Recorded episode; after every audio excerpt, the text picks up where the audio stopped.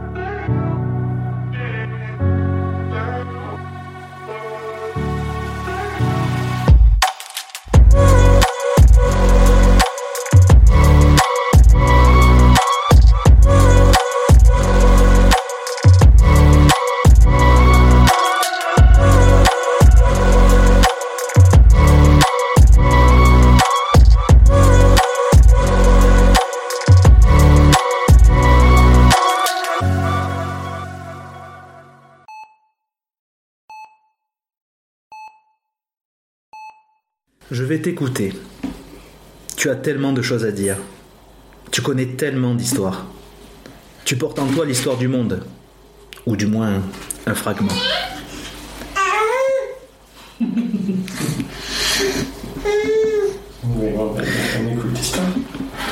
Tu parles de tout, tu parles de rien, dans l'ordre ou dans le désordre, peu importe.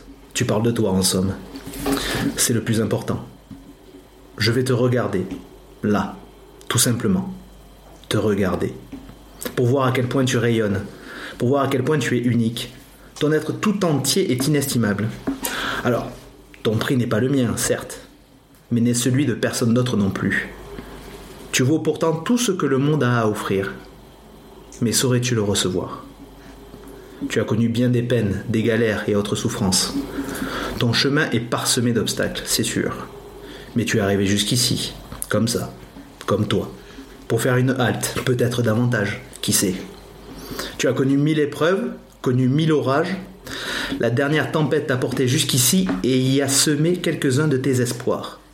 Ces espoirs si longtemps maintenus en graines et qui ne demandent qu'à éclore. Peut-être qu'ils ont enfin trouvé une terre fertile.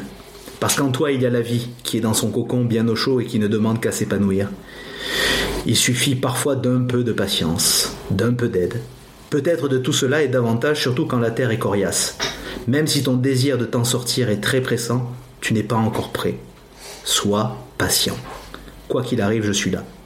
Je t'attends. Je te vois. Tu vas y arriver. Une ode passion. L'espoir en germe. De Romain Sympa.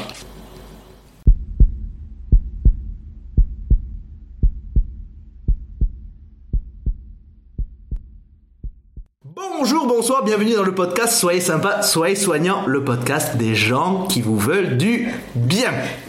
J'ai l'honneur d'accueillir aujourd'hui trois personnes et demie, dont un bébé donc, qui m'ont fait l'honneur de participer à ce podcast, qui ont des parcours exceptionnels. L'une est la première astronaute à être allée sur la Lune à pied. La deuxième est la première à avoir marché sur l'eau en claquette. Et la troisième est celle qui a inventé la mousse au chocolat sans chocolat. J'ai l'honneur d'accueillir tour à tour Louisiane, Pauline et Maxime. Bonjour à tous les trois et demi, dont un petit bébé qui nous regarde en souriant. Comment allez-vous Salut Est-ce que l'un ou l'une d'entre vous veut bien dire ce qui fait que vous êtes ici dans ce podcast qui parle des soignants, alors que peut-être vous n'êtes pas les gens que j'ai dit au début? Ouais, bien sûr. Mais salut, moi c'est Pauline. Du coup, j'ai 34 ans. Félicitations. Ouais, ça, c'est dur à dire. mais- Moi j'en ai 75 donc euh, en même temps. euh, merci. Et du coup, ouais, non, je, je n'ai pas marché sur l'eau avec des claquettes, euh, mais je suis soignante. Euh, Je bosse dans un service de radiothérapie en France. Ok. Ça fait combien de temps? Et ça fait 11 ans. 11 ans. Cette année. Ouais. Ok. Welcome. Merci Ok. bien. Je vais revenir après un peu sur le parcours de ce qui vous a amené à faire vos métiers respectifs, les changements qu'il y a eu, s'il y en a eu. Je me doute qu'il y en a eu. On peut parler de vous parce que vous me posiez un peu la question au début.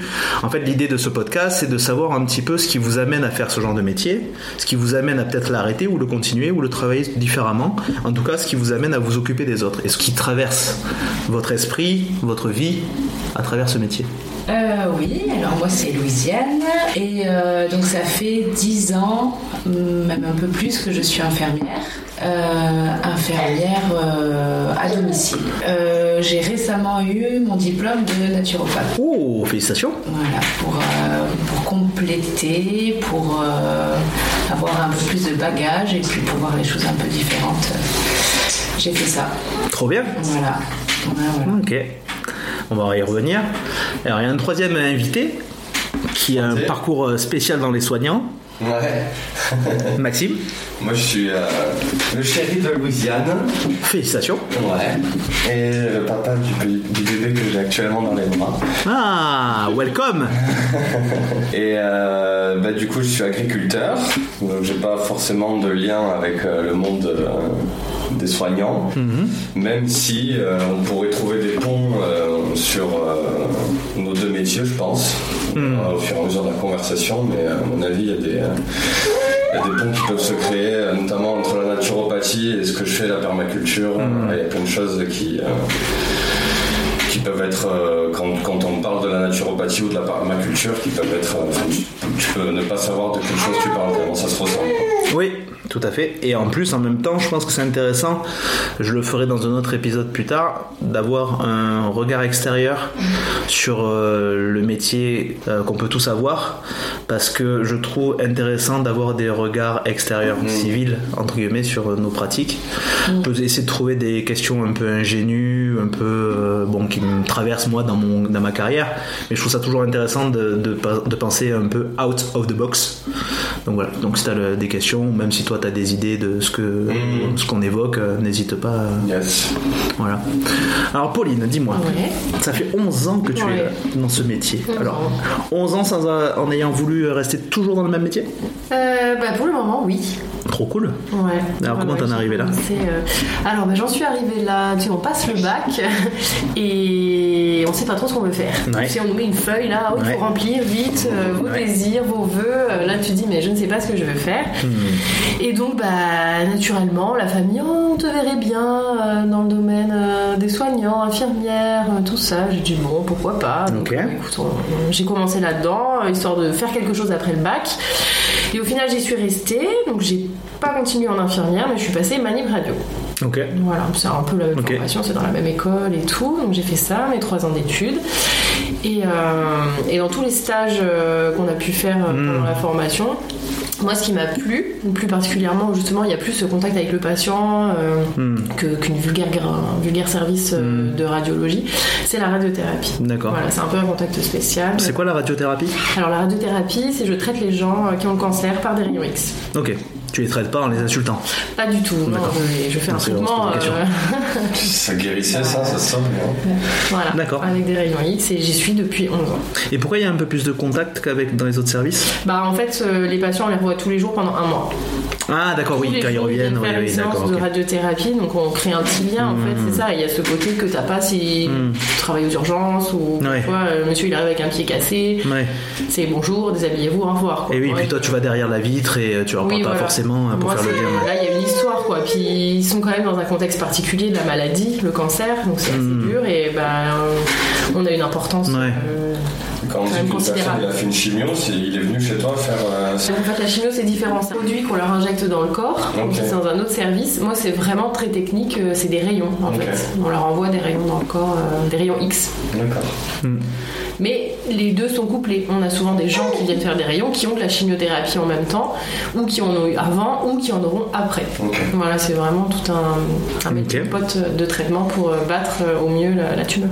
Et pourquoi t'as décidé manip radio au tout début là plutôt que infirmière ou euh, enfin c'est tout louable hein, mais je qu'est-ce qui a fait toi que tu t'es dit ah ça me parle plus ou ça me parle moins l'un et ça me parle plus l'autre? Parce qu'il y avait un côté un peu plus technique euh, avec l'imagerie. Justement, tu vois, des ordinateurs, de créer des paramètres. Moi, j'aimais beaucoup ça quand j'étais euh, étudiante euh, Ok. sur Photoshop. Je faisais Mhm. pas mal de montage. Et euh, c'est un peu ce qu'on m'a vendu quand on m'a expliqué euh, le métier de manie. Ça m'a plu. Ouais. Et j'ai dit, bah, on va tenter. Ok. Et avec le, le temps, tu es contente de ton choix? Parce que c'était un pari, parce que t'as as, fait ça juste après le bac? Non. Ouais. Ouais. Donc, Enfin, juste- euh, oui, j'ai eu un laps de temps, mais oui. Oui, t'as pas eu hein, de euh, grandes. T'as pas fait beaucoup de choses après le bac. T'as quand même pris une voie qui, pour l'instant, est celle que tu maintiens. Ouais. Et j'imagine que c'est quand même euh, pas rien, quoi, pour soi, de se dire que finalement, on est quand même cohérent avec ce qu'on a pris comme décision jeune, quand on n'a pas d'expérience. bah, bah, justement, c'est en train de changer. Ouais. Ah, Ouais, bah, parce que justement, euh, tout ce qui se passe, les actualités Hmm. et le fonctionnement des services, euh, ça me revient. Ok. En fait, le métier là où je suis, c'est sûrement pareil autre part, euh, Hmm. je trouve qu'on nous en demande trop. Il y a beaucoup plus de quantité au détriment de la qualité. Ok. Donc là, c'est plus le- les conditions de travail qui ne sont pas optimales pour toi, qui te font te questionner sur euh, la possibilité de changer ou pas, Ouais, que le métier en lui-même. oui. Le Après, métier en lui-même. Ah oui, vas-y, dis-moi. bah, honnêtement aussi, moralement, c'est de plus en plus dur. Quoi. Ah ouais. de devoir supporter euh, la maladie, Ouais. tu vois, la détresse des gens. euh, Ouais. Bon, au début, on est tout frais, on arrive, c'est bien, mais au bout d'un moment, euh, Oui, et Ça si pèse. les conditions de travail autour sont pas idéales, et voilà, c'est que ça ne nous aide pas non plus. euh, sur le moral, ça peut peser. ouais. Et qu'est-ce qui fait, selon toi, en plus de ça, parce qu'il y a d'autres choses qui auraient pu impacter cette euh, fatigue? Oui. Est-ce que ta vie perso impacte le choix que tu as actuellement de te dire peut-être Oui, c'est possible. Je vais Et changer. Bah oui, parce que du coup, moi maintenant, je suis maman de deux enfants en Mm. bas âge, ils ont 7 ans, 3 ans. Euh, bah, c'est sûr que le rythme à la maison est complètement différent. Donc euh, voilà, je dois donner à la maison, je dois donner au boulot. euh, Ouais. c'est, c'est sûr que Ouais. bah, physiquement aussi, euh, c'est dur. Ouais. C'est dur. Tu vois, on se lève le matin à 5h pour aller Ouais. bosser à 6h. Tu te dis, bah, en même temps, bah, physiquement, je vais porter des personnes, des fois, qui font plus de 100 kilos. Ouais. De euh, ma petite personne, c'est Ouais. compliqué, tu vois. Oui, donc il y a l'aspect physique. Il y a l'aspect physique, il y a l'aspect moral. euh. Et puis, bon, bah oui, euh, le sport à la maison, c'est. Ouais. c'est beaucoup. Et puis, quand on voit. Bon, je sais pas si on va rentrer dans les détails Mais maintenant. vas-y, vas-y, fais ce que tu veux. Par rapport à la hiérarchie, on n'est pas soutenu du tout. Ok. Donc, euh, ouais, c'est dur.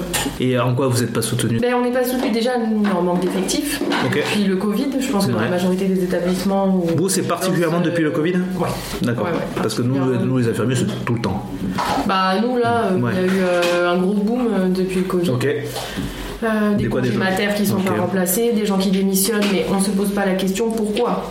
Tu vois, c'est un choix personnel. La direction dit bah c'est un choix personnel, ils démissionnent, ils vont ailleurs. On fait mais si tu lui avais donné ce qu'il attendait, il n'aurait peut-être pas été ailleurs. En fait, c'est ce genre de truc. Et donc nous on redouble d'efforts, on nous demande soyez gentils, aidez-nous. Hmm. On le fait, on le fait, mais derrière on ne Oui. fait rien.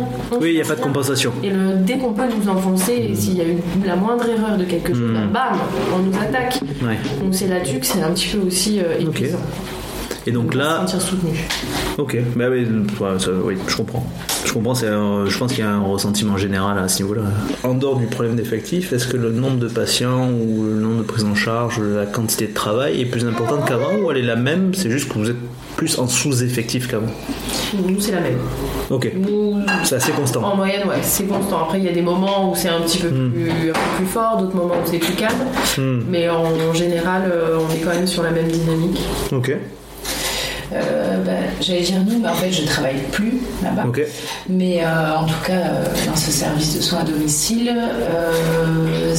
il y a eu un changement aussi. Le groupe a grossi et il y avait plus de patients, il y avait plus de rentrées. Avant, on avait quelques patients, puis on avait même le temps de boire un café. Hmm. Et puis là, il fallait que ça rentre, ça rentre, ça rentre, ça rentre. Et donc, il y avait moins de monde, moins de soignants et plus de patients. Et c'est dû à quoi cette logique un peu comptable? C'est parce que est-ce que les- la structure elle-même a moins de subventions donc ils sont obligés de faire rentrer plus de gens? Est-ce que c'est purement politique où on demande à ces structures d'avoir plus de gens mais pour juste euh, faire une sorte de faire valoir dire que ce genre de service euh, fonctionne à plein régime et que c'est utile ou est-ce qu'il y a une raison particulière Je, je sais pas tout, euh, parce que je pense que c'est multiple. Ouais. Je pense. Après, de ce que je sais, euh, il y a aussi une part de, de l'ARS, Donc euh, l'agence ré- régionale de santé, Ouais. euh, qui, euh, qui donne du coup, enfin donner c'est un grand mot, mais une enveloppe. Ouais. Et par contre, cette enveloppe, c'est en fonction du GIR des patients. Donc le GIR, c'est le groupe ISO ressources. Et, et ce, je vais partir là. Pauline est, Pauline est stupéfaite. Comme quoi on peut être tous soignants et pas avoir forcément le même champ lexical Eh oui. ni les mêmes. Oui. Et, et- et en fait, ce, ce GIR, c'est euh, c'est pour pouvoir euh, mettre un peu les patients dans des cases et savoir leur dépendance. Et plus ils sont dépendants, plus il y a des sous pour qu'on puisse s'en occuper. hmm. Euh, mais, mais du coup, c'est- comment dire, c'est une enveloppe qui est en fonction euh, pas du nombre de patients, mais euh, de, de leur dépendance. Et des fois, il y a des patients, on va plusieurs fois chez eux, même s'ils sont pas très dépendants, ou moins. euh, voilà, c'est Une présence. c'est tous les, toutes les grilles comme ça, un peu, c'est pas très humain, c'est pas au cas par cas, donc euh, forcément, les sous Ouais. Ne, ne suivent pas, quoi. Mais c'est pas adapté forcément à la réalité du terrain en fait. Oui, voilà, c'est juste un protocole, quelque chose qui a été normé. On donne tel sou pour tel patient, enfin pour tel type de patient, et après euh, on, on s'en fout de voir la, la réalité du terrain, de ce que Oui. occasionne le, le soin quoi. C'est exactement ça, c'est ce qui se passe aussi euh, dans mon boulot. C'est ce qui se passe aussi dans mon boulot. En fait, on voit le côté technique. On te dit telle personne a besoin de 10 minutes, Hmm. pas plus. Mais ils savent pas que telle personne va avoir besoin de 5 minutes de plus pour discuter, euh, 3 minutes euh, pour pleurer, enfin des choses comme ça. Eh Donc oui. tu vois, c'est réduit à un timing. Ah ouais. enfin, moi, c'est un timing, toi, c'est une enveloppe dessous. Alors que non, ouais. Euh, il y a tout, tout ce qui se passe autour. Ouais. Et ça, c'est dommage. Et vous pensez que potentiellement il y aurait du monde qui candidaterait si les conditions étaient meilleures? En soi, Parce que j'ai l'impression qu'il y a beaucoup de gens qui partent Ouais. par idéologie aussi quand même, parce qu'il y en a certains qui veulent faire d'autres trucs, Mm. euh, tout à leur honneur. Hein.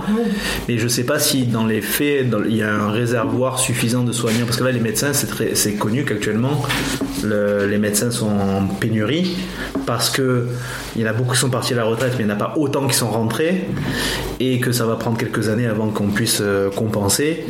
Mais là, c'est il n'y a pas que parce qu'ils sont, désin- enfin, ils sont un peu dégoûtés ou dissuadés de venir bosser en France, mais c'est aussi parce que mathématiquement, il y a plus de départs que d'entrées. Donc, est-ce que vous pensez que potentiellement, par exemple, en tant que Manip Radio, il y a quand même beaucoup de gens qui seraient euh, dans les. Est-ce qu'il y a beaucoup dans les écoles de formation beaucoup de candidats possibles à venir bosser dans les hôpitaux Euh, Est-ce que les écoles sont bien remplies, par exemple, ou trucs comme ça? Non. Je pense que par rapport à la demande euh, en ce moment, non, il n'y a pas assez Hmm. d'étudiants qui sortent. Euh, après, euh, comme je dis, il y en a qui mettent la carotte et d'autres Ouais. qui la mettent pas. Oui. Bah, les Ouais. jeunes qui ont 20 ans qui sortent de l'école, Hmm. ils vont chercher la carotte. hein. Ouais. Ah bah oui, mais là, de toute façon, là, moi, j'ai, récemment, là, j'ai eu des, des étudiants de troisième année qui sont, qui ont eu une sorte de journée euh, pour les inciter à venir postuler dans l'hôpital dans lequel je bosse. Et on leur a promis euh, qu'ils auraient un salaire d'entrée de jeu de 2000 balles. ouais, Et mais je ouais, voyais pas comment mathématiquement c'était possible. Parce que nous, euh, quand moi j'ai commencé, c'était 1600 balles. Pour, euh, je parle de fonctionnaires, fonction publique. hein. Et donc, euh, bon, tant mieux. Je veux dire, tant mieux, ils sont valorisés, mais je savais pas quel était l'effet d'annonce et la réalité. Je, je savais pas quel était le. Et dans les faits, pour l'instant, j'ai pas encore pu vérifier vu que c'est assez récent les, les nouvelles mesures là où on fait des appels d'offres pour recruter. Mais après, ce que ce qu'oublient les institutions, c'est aussi euh, bah, euh, rendre les, les- les postes un peu plus pérennes, accéder un peu plus aux vacances, un peu plus aux aménagements de, de planning et comme ça. Et ça, ils l'entendent pas, donc euh, c'est un peu compliqué. vie, Ouais. en général. ouais. Mais dans le même genre, moi j'avais entendu, euh, justement pour faire euh, revenir les gens un peu à l'hôpital, Mm. c'était euh, ceux qui travaillent à l'hôpital, s'ils arrivaient à, à, à faire engager quelqu'un, À parrainer à quelqu'un parrainer quelqu'un, ils avaient une trottinette électrique. Ah, j'ai entendu ça aussi. C'est fou, on en est là quand même. Ouais, la protectrice, c'est C'est- tellement ridicule en fait. Encore le salaire. Ça c'est top. Pas Mais là, une trottinette électrique, Ah, c'est bon, ça. de gueule quand même. Bah, tu vois, comme quoi on nous prend vraiment pour des. hein. Ouais. Je vais pas dire le mot, mais. Bon, c'est pas partout, c'est un truc, en effet, mais ça explique un peu quand même euh, Tu, tu vois la, la rigolade. euh, un phénomène. J'avais entendu ça aussi, je crois, un étudiant une fois qui m'avait dit Oh là là, euh, il y a un établissement, euh, si tu donnes un CV de quelqu'un qui est intéressé ou quoi, il te donne 200 euros, un truc comme ça. Nous, Ah, c'était vache. 50 euros. Non, mais franchement, je Ouais. Proposer 50 euros.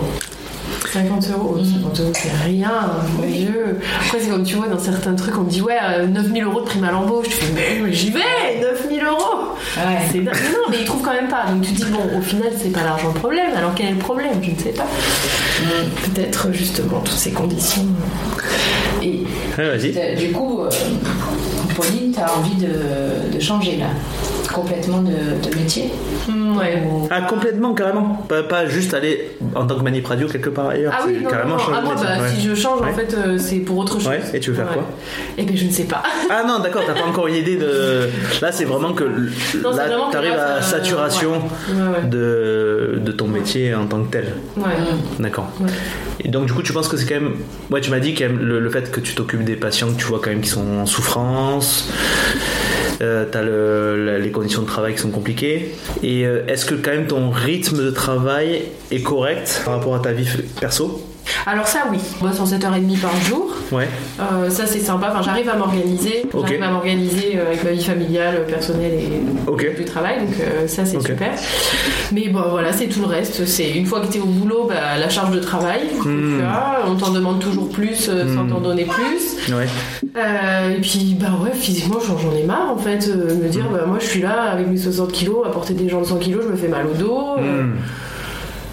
Puis tu prends un peu toute la misère euh, du monde. Ouais. Quand il y a les enfants qui se rajoutent, c'est encore un peu plus compliqué. Bah, surtout que tu les vois que 10 minutes, les gens. Il y a un truc que je capte, c'est que euh, beaucoup de métiers euh, qui ne sont pas en psy, c'est le temps court. La relation est forcément basée sur un temps court. Et donc, par- paradoxalement, des fois, on se prend une charge d'intensité euh, beaucoup plus forte parce Ouais. qu'on n'a pas le temps de suivre la personne et de voir comment elle peut évoluer positivement ou négativement, mais au moins de se faire l'idée. Là, tu prends une, euh, un truc dans la gueule et puis après, tu peux pas vraiment suivre la, Ouais, le, Non, c'est vrai, le- bah, le parcours de soins, quoi. ouais. C'est ça. Hmm. Tu te prends tout comme ça. Ok. Et donc là, pour l'instant, tu sais pas trop euh, vers quel biais te tourner et tu n'as pas Non, encore pris la décision. Non, j'ai pas pris la décision parce que bah, c'est pas le moment. euh, Je me Mm. dis, si je dois reprendre des études ou des choses comme ça avec les enfants, c'est compliqué. Mm. Le soir, je me sens pas de travail, je me sens pas de travailler. Hmm. Donc j'attends. Pour le moment, je suis pas encore dégoûtée, dégoûtée. Hmm. Euh, mais bon. Avant de l'être complètement. Avant tu- de l'être- je réfléchis, ouais, je réfléchis. Alors je tente des trucs, euh, je fais de la couture. Ouais, tu te, en fait, ça, euh, tu essaies de te recréer au moins je pour. travaille euh, au jardin, bon, j'essaie de voir. euh, Ouais. Mm. Peut-être un métier dehors aussi, parce que tu sais, en Malib radio, on n'a pas beaucoup de fenêtres. hmm. On est dans l'obscurité, on est devant les écrans tout le temps. Mm. Euh, c'est vrai qu'au bout d'un moment, bah, ça fait déprimer un peu aussi, tu Ouais. vois. Je me dis des fois, tu sors moi, un petit peu de soleil, tu travailles dehors, c'est Hmm. c'est chouette. Je vais, juste avant que je demande un peu Louisiane plus d'infos, là le fait de, du coup des 10 minutes m'a fait penser à une expérience perso que j'ai eue il y a pas longtemps. J'ai dû aller faire une radio dans une clinique. Mm. Et pareil, donc euh, les gens, il y a le, ceux qui veulent s'impliquer, qui ont vraiment à cœur d'accompagner le patient, mais même si c'est quelques poignées de minutes, et ceux qui, à force, sont déconnectés, voient le patient que comme un chiffre ou, un, Ouais. ou un Ah, gars ça, qui passe ou une personne qui passe euh, lambda. Et euh, là, c'est vraiment c'est la première fois où ça m'est arrivé où je, je me suis je me suis auto énervé. Je je l'ai pas trop montré, mais j'étais furax parce que les deux, je vais dire les nanas, parce que là pour le coup, je n'ai pas envie de les considérer comme des soignantes, me m'expliquent pas ce que la procédure, bien que heureusement que je connais un peu le truc. Donc c'est une radio assez simple. Elles m'amènent direct, elles font des blagues entre elles, elles tchatchent entre elles. Ouais.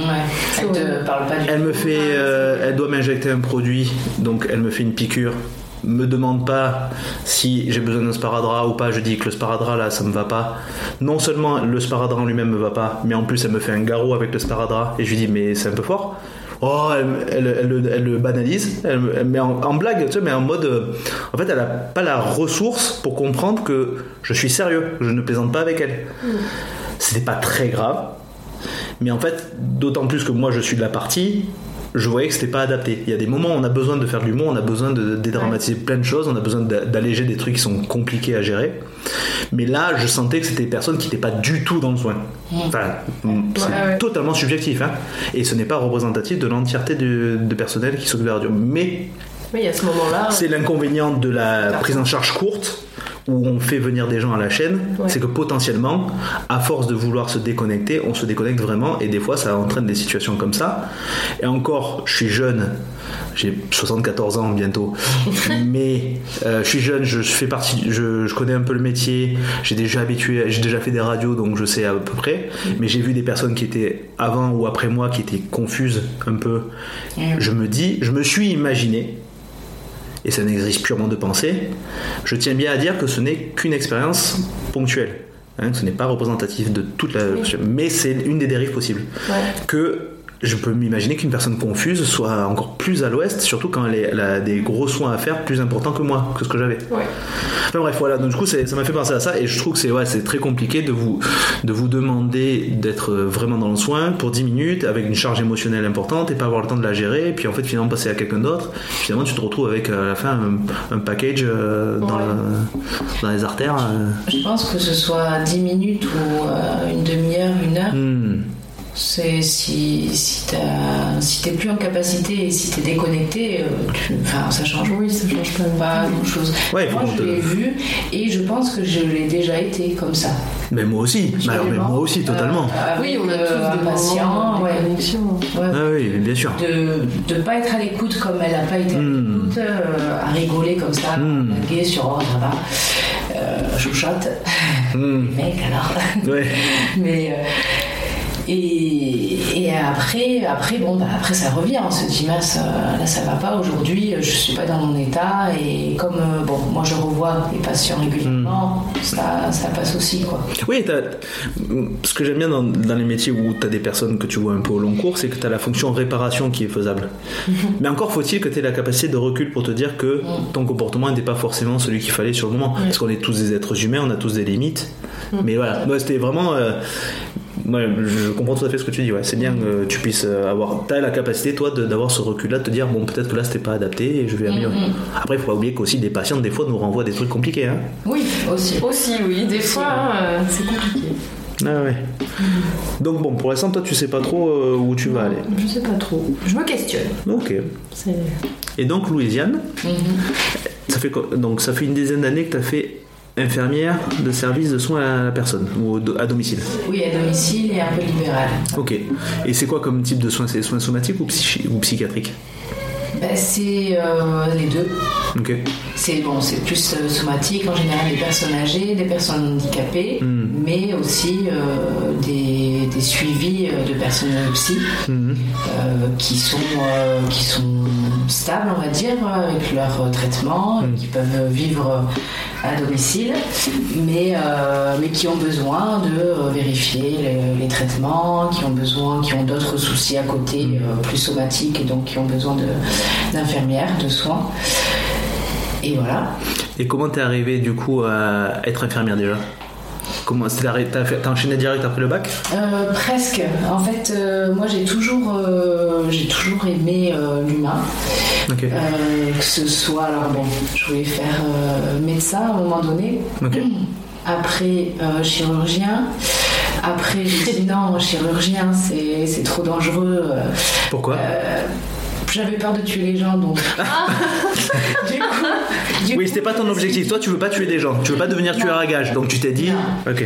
Mais je me suis dit, médecin légiste, c'est pas mal parce qu'ils sont déjà morts. Ah Ben voilà. Euh, ouais, C'est je bon ça. suis dit Ou thanatopracteur.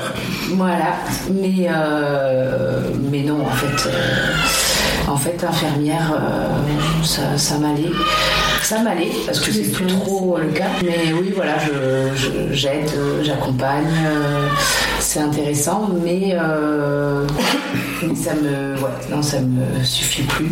Ok. Alors, on va enchaîner là-dessus, mais je veux juste euh, un peu savoir. Euh, T'as aimé l'humain, mais t'aurais pu prendre d'autres voies qui te permettent. Tu pourrais, t'aurais pu être marchande, t'aurais pu être, euh, je sais pas, dans d'autres. Euh, tu- ouais, voilà. Oui, oui, j'ai pensé à tout ça. pompier, euh, psychologue, pom- pompier un peu moins, mais euh, oui, oui. Euh, bah, après, c'était, euh, c'était, en, en vrai, c'était bon. Qu'est-ce que je vais faire? Mais médecine, en fait, non. Euh, Mais pourquoi non? infirmière. Pourquoi non? Parce que médecin c'était trop compliqué ou c'était en lien avec le chirurgien ou t'avais peur Alors, de. peur de médecin, médecin, c'était plus. euh, je trouvais que c'était pas assez proche de du D'accord. Vu ton expérience perso ma, ma vision des choses, Ouais. euh, c'était, euh, et qui est encore un peu comme ça, Ok. c'était voilà, le patient, il- le, le médecin, il est euh, prescripteur, et puis Hmm. voilà. Oui, il est là pour il- poser le diagnostic, mais pas plus. Voilà, il Ok. s'intéresse pas spécialement à la personne, alors il y en a qui le très très bien, hein, mais, Mais là, tu, c'était moi, médecin généraliste quoi, tu t'imaginais être. Oui, oui, oui. Ou, euh, Parce que t'as des médecins, t'as tout type de général, médecins quoi. euh, oui, oui, mais Chirurgien, quand même, euh, aussi, c'était pas Ouais. Chirurgien, t'es pas trop euh, à suivre la personne. Tu fais Non, ton pas truc. dans la hein. personne. non, non, ouais. Tu fais d'imaginer ouais. pas mal de trucs. Infirmière, euh, ouais, oui, oui, il y a eu plein de plein d'idées. euh, Hmm. Mais voilà, j'ai dit bon bah allez, je vais faire les concours. Ok. Pendant le bac, j'ai fait les concours. J'ai euh, j'ai eu écrit, il fallait passer l'oral, mais en fait j'avais pas Hmm. de partir. Et du coup j'ai eu euh, l'année d'après, Hmm. donc j'ai fait euh, j'ai fait auxiliaire de vie pendant euh, pendant un temps. Donc euh, Auxiliaire de vie, c'est quoi? Euh, c'est à accompagner, euh, non c'est ouais comment on dit Ah ouais, vas-y. Ouais, accompagner euh, des personnes euh, à domicile. En fait, c'est euh, Les aider. à faire à manger, faire des courses. Euh, moi, c'était euh, plus euh, rester la, jour- euh, la nuit, euh, la Hmm. soirée, euh, donc préparer le repas et puis euh, et puis la personne âgée, elle allait se coucher et moi j'étais là au cas où elle se lève, elle tombe, ou voilà. Donc euh, j'ai fait ça pendant euh, pendant un an pour préparer mon concours. Et après, t'as fait infirmière à soins à domicile. Et après, j'ai fait infirmière soins domicile. Ouais, c'est rigolo. Euh, ouais, sans. Mhm. Sans t'en rendre compte. Ouais, c'est vrai. Mhm. Ouais, C'est c'est- c'est Ok. intéressant ce, petit. Ouais. Mais ouais, Donc, t'as passé ton concours. j'ai passé mon concours et euh, à plusieurs, euh, dans plusieurs villes et j'ai eu la ville où je suis et donc Hmm. c'était parfait. Ok. Parfait pour moi. Et, euh, et voilà. Et j'ai fait du coup directement du soin à domicile. J'avais fait un stage en fait, euh, ce qui m'avait plu, et euh, j'ai dit allez, euh, j'y vais. Et j'ai fait ça deux ans à plein temps, et je commençais déjà à saturer. Je suis partie vivre à l'étranger, l'île Maurice. Ouais. Félicitations. Ouais, et euh, qui était très intéressant au niveau culturel, au niveau. euh, C'était une autre façon aussi de prendre soin, Mm. d'être soignant, même si j'ai pas beaucoup bossé euh, là-bas en tant qu'infirmière. Hmm.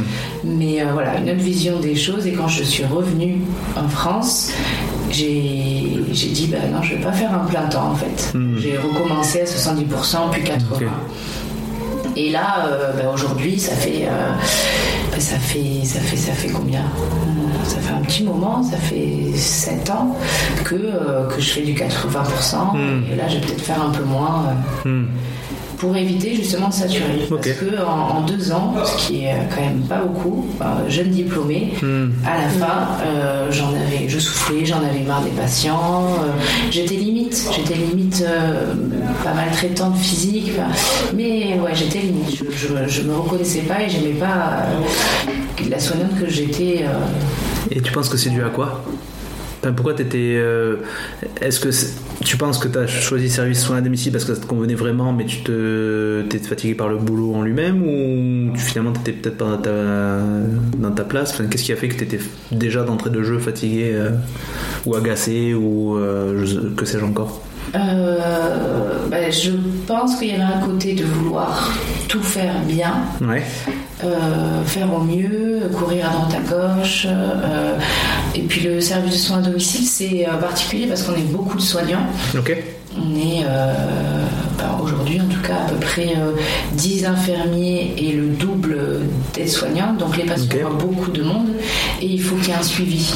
Et en fait ce suivi, pff, c'est compliqué, c'est très Mm. compliqué quand il y a du monde comme ça. Donc on, au début, quand on a envie que ce soit bien fait, on est toujours à, courir, à, aller voir les collègues, à dire ah bah tiens il y a ça, faire des transmissions, euh, à discuter, euh, aller voir la, cadre. Et ça c'est beaucoup de temps qui au final est, est épuisant parce que derrière il n'y a pas, ça avance pas. Il y a une problématique chez un patient qui ne bouge pas, euh, qui est toujours là pendant des mois, des mois, et euh, en fait c'est usant. C'est usant de vouloir euh, faire bien et que ça bouge pas. De bouger soi, mais que derrière euh, ça bouge pas. Tu, tu veux dire que le- la pathologie du patient ne bouge pas que le... Non, la, la problématique. Il y a, il y a Ouais. des problématiques hors, euh, hors pathologie. Euh, ça peut être, ça peut être comme c'est à domicile, bah, c'est pas adapté, donc il faudrait mettre en place euh, Mm. euh, des changements dans le domicile. Des, des fois des petites choses, des fois des, des travaux, donc c'est plus compliqué. Mm. Mais du coup, bah, il y a des prestataires à appeler. il y a des Ah, c'est les moyens qui changent pas en fait. T'as beau f- réclamer des choses, euh, ça ne bouge pas. Oui, voilà, c'est ça. C'est pas le patient lui-même qui. Non, non, non, c'est pas le patient, c'est euh, plus euh, bah, le service en fait qui Ouais. ne bouge pas. Ouais. euh, en tout Pas cas, c'était le cas à ce moment-là. Ok. C'est un peu euh, et c'est pour ça que qu'au bout de deux ans, je ouais, je fatiguais. Entre autres, après aussi, je pense que je suis pas quelqu'un qui, qui qui est en capacité de donner à 100%, Hmm. travailler à 100%. Hmm. Donc 80% ça me ça me va pour éviter de saturer. Mais quand t'es revenu de l'île Maurice, euh, qu'est-ce qui a fait que tu t'es dit que t'allais retourner dans l'endroit où ça te fatiguait? Euh, bah, les collègues. Ok. Alors il y a un peu la facilité aussi parce que c'est connu, c'est plus Ouais, tu facile. euh, J'avais déjà fait un an dans l'inconnu, bon on retourne aux sources. Mais il y avait les collègues aussi que- qui étaient toujours là, certains. Mm. Euh, et je savais que l'ambiance était sympa. Donc en fait j'ai recommencé à faire des remplacements chez eux, Ok. À faire du libéral plus remplacer là où j'ai déjà bossé. Et puis après ils m'ont proposé un CDI et du coup là j'ai dit oui mais euh, par contre voilà pas à 100%. Mais ouais c'était l'ambiance. Ok. Et, euh, et est-ce qu'elle a bougé un peu cette ambiance depuis? Oui, oui, il y a eu un turnover, euh, il y a pas mal de gens qui sont partis, il y a la hiérarchie qui a un peu changé aussi, donc ça a pas mal changé, l'ambiance a pas mal changé. Ok. Et pour le pareil, moins, bien, différent, dire, c'est- agréable quand même encore Ben, alors moi je suis partie, là j'ai démissionné. Ah, ça y est, t'as fini parce que tu disais que tu rédigeais petit à petit. euh, D'accord, on n'était pas encore à ce, point-là. Et oui, oui, non, oui, non, Ouais, j'ai démissionné après mon congé mater, j'ai dit euh, non en fait, euh, stop. Ok. Euh, et je vais faire du libéral et de la naturopathie. D'accord. Infirmière libérale et naturopathe, Voilà. aussi en libéral, mais Oui, naturopathe. c'est ça, ouais. Donc moitié-moitié à peu près? Euh, ben, je vais voir, je vais voir un petit peu comment, parce que naturopathie, euh, ben, quand on commence à ouvrir son cabinet, Mm. on n'a pas non plus beaucoup beaucoup de monde, Hmm. mais euh, mais je vais, ouais, je vais essayer de faire moitié moitié idéalement. Et comment on devient naturopathe? Euh, ben, il y a des études, Ouais. il y, a, il y a plusieurs écoles.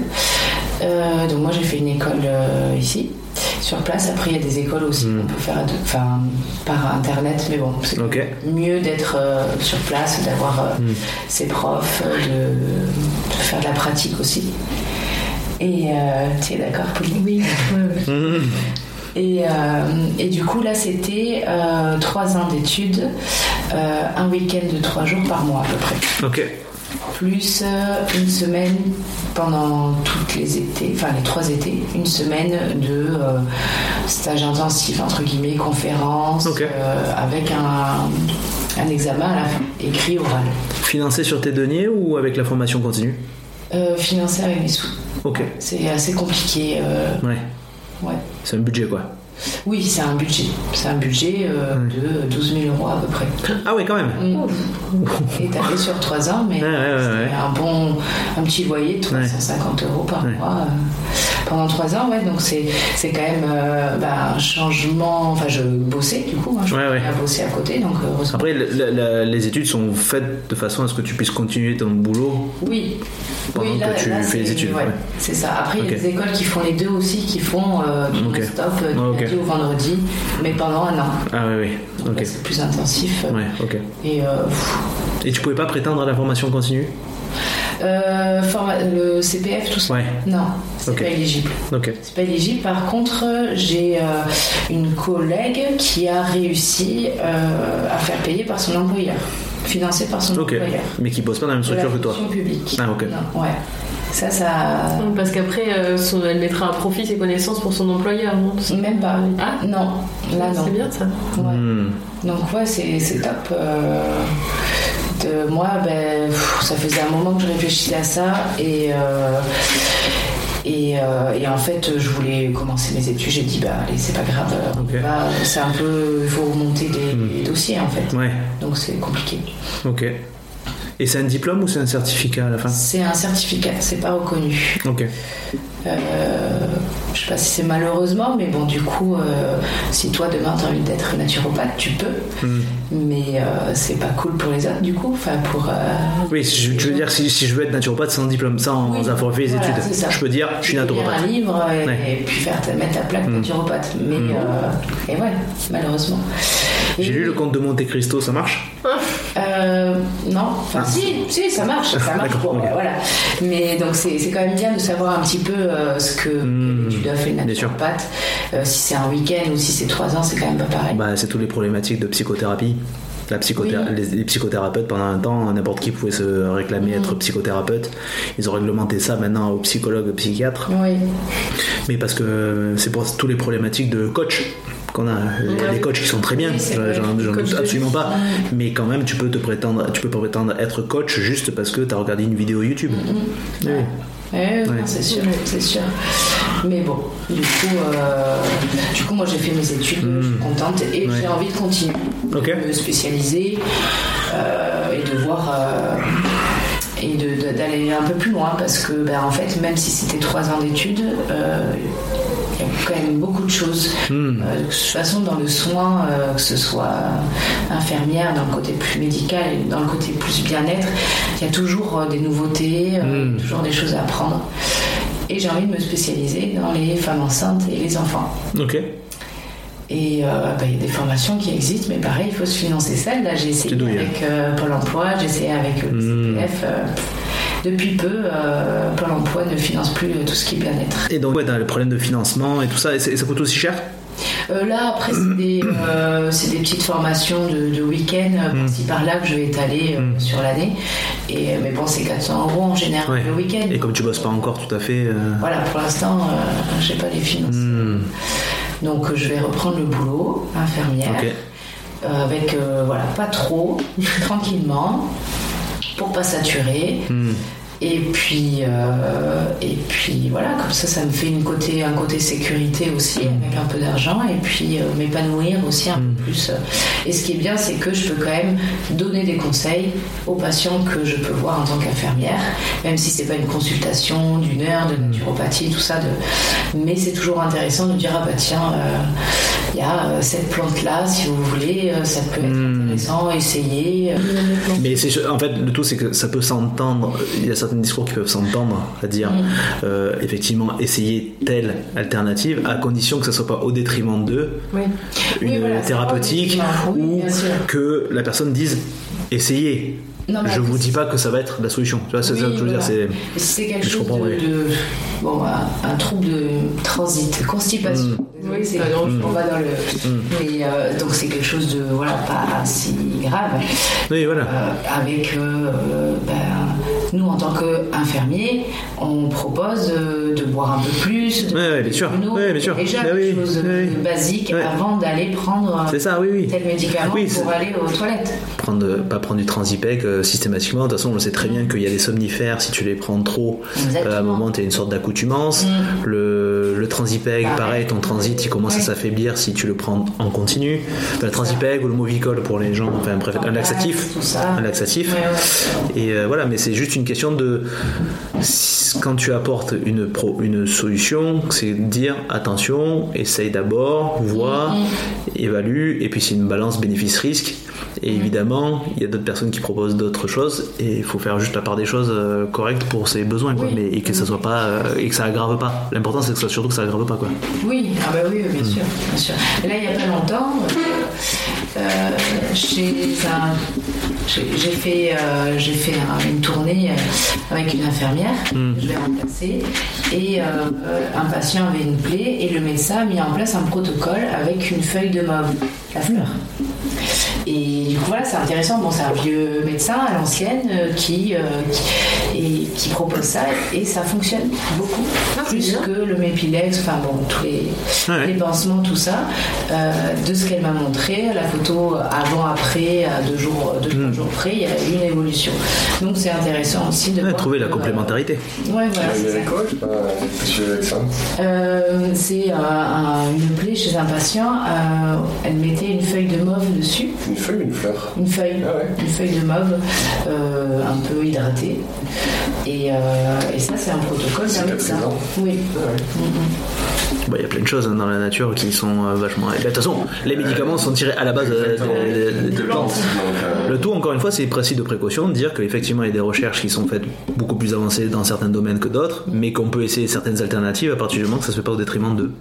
Et que, surtout, que ça n'aggrave pas la situation. ouais, voilà, ça te met pas en Ceux qui te prônent qu'absolument il faut suivre leur protocole, euh, mais que ce soit aussi bien dans la médecine que dans la, la médecine alternative, euh, Oui, du moment en général, c'est compliqué quoi euh, à entendre. Mm. Du moment où on dit je sais tout, euh, euh, fais, ça- fais ça, il n'y a qu'une voie, c'est ça, et tu y arriveras. Et bah, du moment où Hmm. Voilà. on fait ça, ça ne fonctionne pas que ce soit un naturopathe ou, euh, ou un soignant. ou- C'est pas bon. Enfin. Oui. c'est Des Faut- conseils, euh, proposer, mais après, il faut pas être. euh, comment dire Oui, fermé. euh, Oui, c'est ça. Il faut, il faut, il faut, il- il faut pas tout rejeter en bloc parce que il y a, de Oui. beau- il y a du bon partout. Le tout, c'est de, de- de rester dans un esprit un peu critique, mais pas un esprit non plus euh, discriminatoire, discriminant, euh, rejetant tout ce qu'on veut, quoi. Bon, bref, je peux pas trop m'en sortir avec cette phrase-là, mais. Et euh, du coup, Maxime, euh, ça va? Ouais, impeccable. Bon, depuis tout à l'heure, Maxime fait des allers-retours, le, le pauvre. Eh euh, ouais, avec mon Bonsoir. petit-fils là, il fait des misères, bon ça va, il aime bien jouer, c'est qu'il a l'air de, il a l'air de prendre, euh, Et donc-. Toi, tu fais quoi du coup Ra- Rappelle-nous un peu? Agriculteur, Ouais. agriculteur euh, dans le coin là. euh, Ouais, on dit pas la ville. Depuis, euh, depuis un an, Ok. un an que je suis à mon compte. Ouais. Euh, moi il y a eu un changement de vie euh, il y a on va dire 4 ans, 5 ans. Ouais. Juste un peu avant le Covid en fait. Du coup le Covid a accéléré toute cette démarche de, de changer de vie.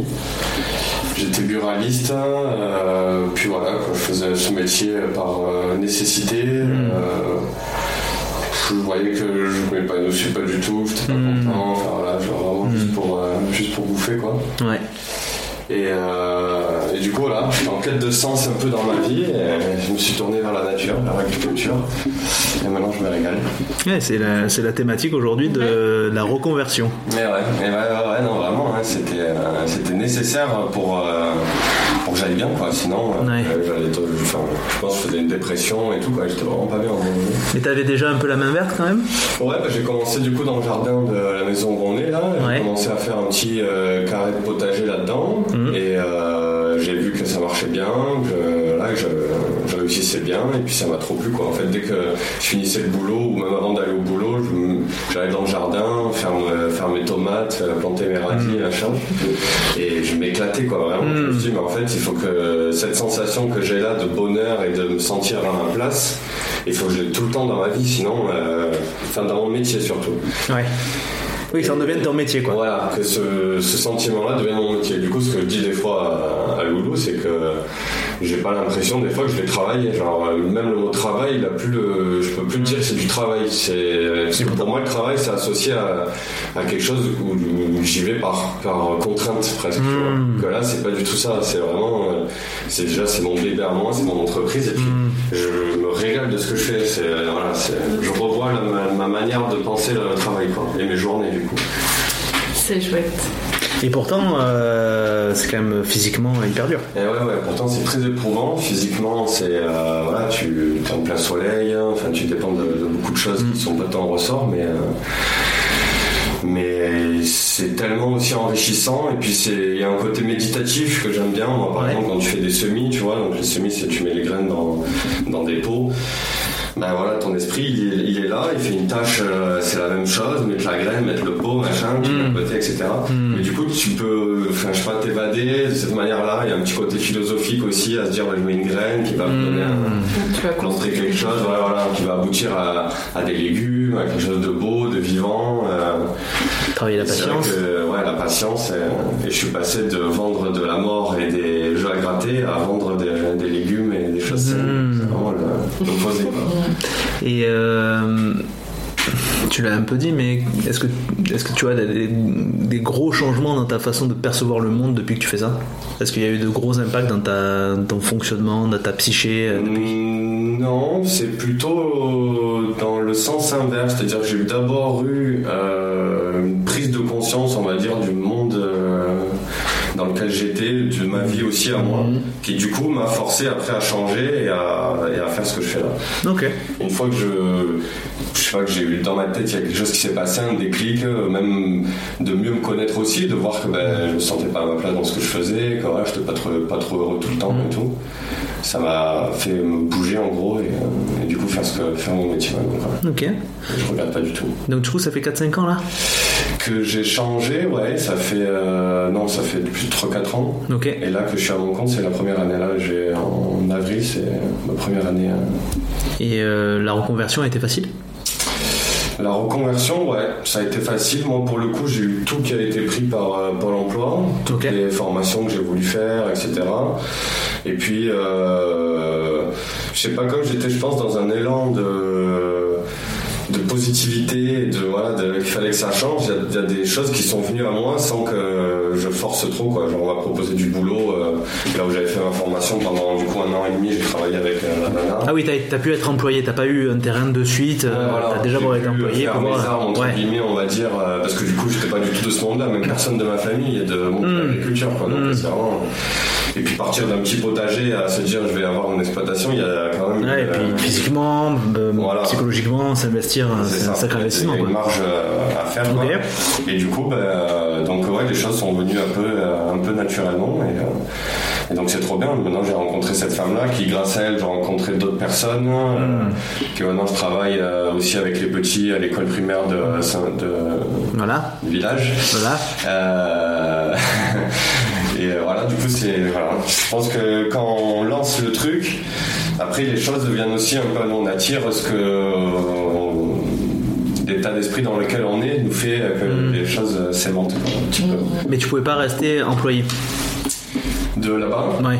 Tu, tu préférais rester à, de on aurait pu, on aurait pu. Après, euh, elle aussi, euh, c'était un moment donné où euh, elle avait moins besoin de moi. Euh, c'était le moment donné aussi où ben, on était à fond dans les recherches de terrain. On avait Mm. peut-être trouvé un truc aussi à cette période-là. Euh, Enfin voilà, c'était le temps, je pense, un an et demi, voilà, qui nous a fallu, euh, enfin en tout cas qui m'a fallu à moi aussi Mm. et à elle pour euh, s'aider et voilà bien se connaître hein, euh, et se séparer en très bons termes Mm. du coup, hein, on s'envoie souvent des messages Mm. voilà. ça aussi c'est la première fois que je travaille avec euh, des personnes et que ça se passe genre il n'y a jamais eu de clash ou de Oui. un petit peu on va dire parce que voilà on, reste des êtres humains donc il y a toujours des choses où t'es pas trop d'accord Ouais. et tout mais dans mes anciens boulots il y avait toujours je sais pas de quelques De personnes qui voilà qui, qui foutaient la merde quoi genre, Mm. qui, euh, qui qui du coup te font te font pas aimer aussi ton Mm. boulot quoi Elle t'a servi un peu de tremplin pour euh, grandir, quoi. ouais Mm. complètement ouais. C'était bienveillant. Ouais, Ouais, cool. Ouais, ouais, ouais, c'était vraiment bienveillant et, euh, et donc, euh, ouais, ouais, non, c'est super. Et tous les deux, vous avez été un peu en questionnement de existentiel professionnel en même temps, à peu près? À peu près. Hein, On a commencé Oui, chacun à de peu notre près. côté Ouais. euh, avant de se Donc. Louisiane et Maxime. hein? Ouais. Et quand on s'est rencontrés, euh, bah, du coup, on a parlé de tout ça. hein, on parlait de, Hmm. de nos, nos envies et, euh, et du coup, ça s'est fait après. Ouais, Ça s'est fait après et je pense qu'on s'est un peu aussi tous les deux motivés, elle à faire la, à, bah, à investir des sous dans la naturopathie, euh, moi aussi bah, faire ma rupture conventionnelle avec mon ancien boulot, parce que bon j'avais quand même voilà, un CDI, euh, pas trop mal payé on va Mm. dire, donc il y a quand même tout un truc de sécurité où tu te dis là j'arrête tout pour euh, faire quelque chose que je connais rien, euh, Mais c'est quoi se alors mettre en danger quoi. C'est quoi ça À deux ça aide. Ok, mais justement, vous êtes tous les deux en train de changer, de... enfin à ce moment-là, vous êtes tous les deux en train de vous remettre, repartir à zéro, vous partez dans l'inconnu. C'est quoi de vivre à deux dans une incertitude Parce que d'autres couples justement auraient pu clasher parce que justement c'était Ouais. trop de stress, trop d'inconnu. Là, comment vous avez fait? Quelles, sont- quelles ont été vos ressources ça pouvoir- clashé aussi, hein, mais euh, Ouais. Bah, on aurait pu faire chacun son tour, mais bon, on avait tous les deux très envie. de Ouais, bien sûr. Euh, moi, d'un côté, je continuais à bosser. Donc, c'était pas tous les deux au chômage, tous les deux euh, un gros changement. Moi, j'avais trois ans d'études, donc j'avais le temps et tout. C'est aujourd'hui que c'est euh, un peu euh, un peu compliqué parce que bah, il y a le bébé, il y a son bébé à lui, à Maxime, le, le terrain qui qui est un peu neuf et, euh, et moi qui qui dois commencer, Hmm. j'aimerais commencer la naturopathie. Et, et donc, ouais, c'est un peu compliqué des fois de trouver. mm. Mais il y a des tensions du coup, ou est-ce que c'est plus une euh, des incertitudes liées à la vie en général? Est-ce que ça, ça- est-ce que non mais dire- non mais non, je non, mais- je me doute bien que dans un couple de base il y a quand même des, tensions, mais c'est euh, Enfin, non, ça rajoute pas des tensions, je pense pas. Voilà, c'est plus euh, où, euh, oui, on se pose euh, voilà, 10 000 questions. on n'a pas. euh, on se dit pas, ben, je sais pas, dans. Moi, je me dis, voilà, dans deux ans, trois ans, euh, j'espère que mon entreprise sera euh, bien pérenne, viable, etc. Hmm. Donc, euh, c'est un sacré, un sacré investissement de temps, parce que Ouais. dire dans 2-3 ans quoi, c'est pas t'es pas employé direct par quelqu'un, t'as un salaire de suite. euh. Parce qu'après aussi, je fais une méthode de- d'agriculture qui, je pourrais, voilà, euh, foutre des pesticides partout, avoir une méga production instantanément. T'es en permaculture, euh, c'est ça ouais. Hmm. Du coup, j'ai envie de faire les choses progressivement et je sais que ça prendra un peu plus de temps, mais quand ça arrivera à, à son terme, euh, j'aurai une récolte et voilà, des choses Hmm. plus abondantes, euh, des plantes à la maladie, et c'est là où on peut faire des ponts avec la naturopathie. Du coup, c'est aussi, on veut lier nos deux projets. Hmm. Ouais, ça, c'est bien. Faire des plantes médicinales pour pouvoir les, euh, les transformer et euh, ensuite elles s'en servir avec ses patients en naturopathie. Ça, c'est notre projet initial. Est-ce que C'est ça? Si, si, non, c'est le mot patient et naturopathie, ça va pas Ah, trop ensemble. avoir un consultant. Et euh, oui, on est Voilà. consultant. Ah ben c'est intéressant parce que le précédent épisode j'avais euh, des éducatrices jeunes enfants, je crois que c'est celui-là. Ah non non, c'est l'épisode d'avant quoi, c'est moi la fasciathérapeute. Ah, Donc qui s'occupe des fascias qu'on a sous la peau, là, tout ça, c'est ouais. pour Ouais, détendre. c'est une enveloppe autour du Je, je sais pas, j'étais pas là à ce moment-là où elle- le moment où elle était expliquée, j'étais absent. C'est tous tous les tissus qui sont entre les, les différents organes et le, sous le corps et en fait on en a pas, on a tout le corps et c'est tout ce qui est source de tension et de détente qui sont en fait grosso modo sous l'épiderme. Je pense que je suis pas trop Oui, faux. ouais. Bref, et euh, la question est venue de savoir comment elle nommait les personnes qui venaient la consulter. Elle, pour l'instant, elle en est au tout début et elle, se, elle les appelle plus des clients, mais pas au sens péjoratif de client, mais parce que patient ne va pas. C'est surtout parce que, par, au détriment du mot patient qui ne euh, lui va pas, parce que déjà elle se considère pas comme soignante, tout ça, pour toute une réflexion qui est développée dans l'épisode numéro euh, 12. Allez voir. Allez voir. Cliquez, abonnez-vous, partagez. Euh, voilà, mais donc du coup, euh, c'est intéressant du coup que tu aies un nouveau terme, consultant, j'avais pas. Consultant, mais après ça c'est euh, mon école de naturopathie qui c'est eux qui mettaient ce, ce mot-là. Bah, intéressant. C'est euh, Ouais, tu un consultes. naturopathe qui. Un vieux naturopathe qui, qui disait ça et consultant c'est pas mal parce qu'ils viennent me consulter Ouais. pour des conseils, pour voilà donc euh, c'est pas trop mal consultant. Ok. Et du coup, ça, toi, Maxime, ça, t'impose à potasser un peu ce que c'est les, ce- les propriétés des herbes que tu vas planter ou ça te, tu, elle te dit va planter ça et tu le fais? Non, ben, ça me permet aussi ben, ouais, de, d'approfondir ces connaissances-là, parce que je trouve ça vachement intéressant déjà, tout ce qui touche aux plantes et à la nature en général. Après, du coup, elle, elle connaît un peu plus que moi les euh, associations, surtout euh, de plantes, par exemple en tisane, ou des choses comme ça, ou même sur les effets euh, de, euh, je sais pas, euh, du romarin sur le corps, quel, vraiment, quel endroit spécifique ça va agir. Moi, ça, je le sais que par, par elle. Mais euh, moi, ce qui, là où je vais euh, intervenir, si on- quand on fera notre, euh, notre projet tous les deux, Hmm.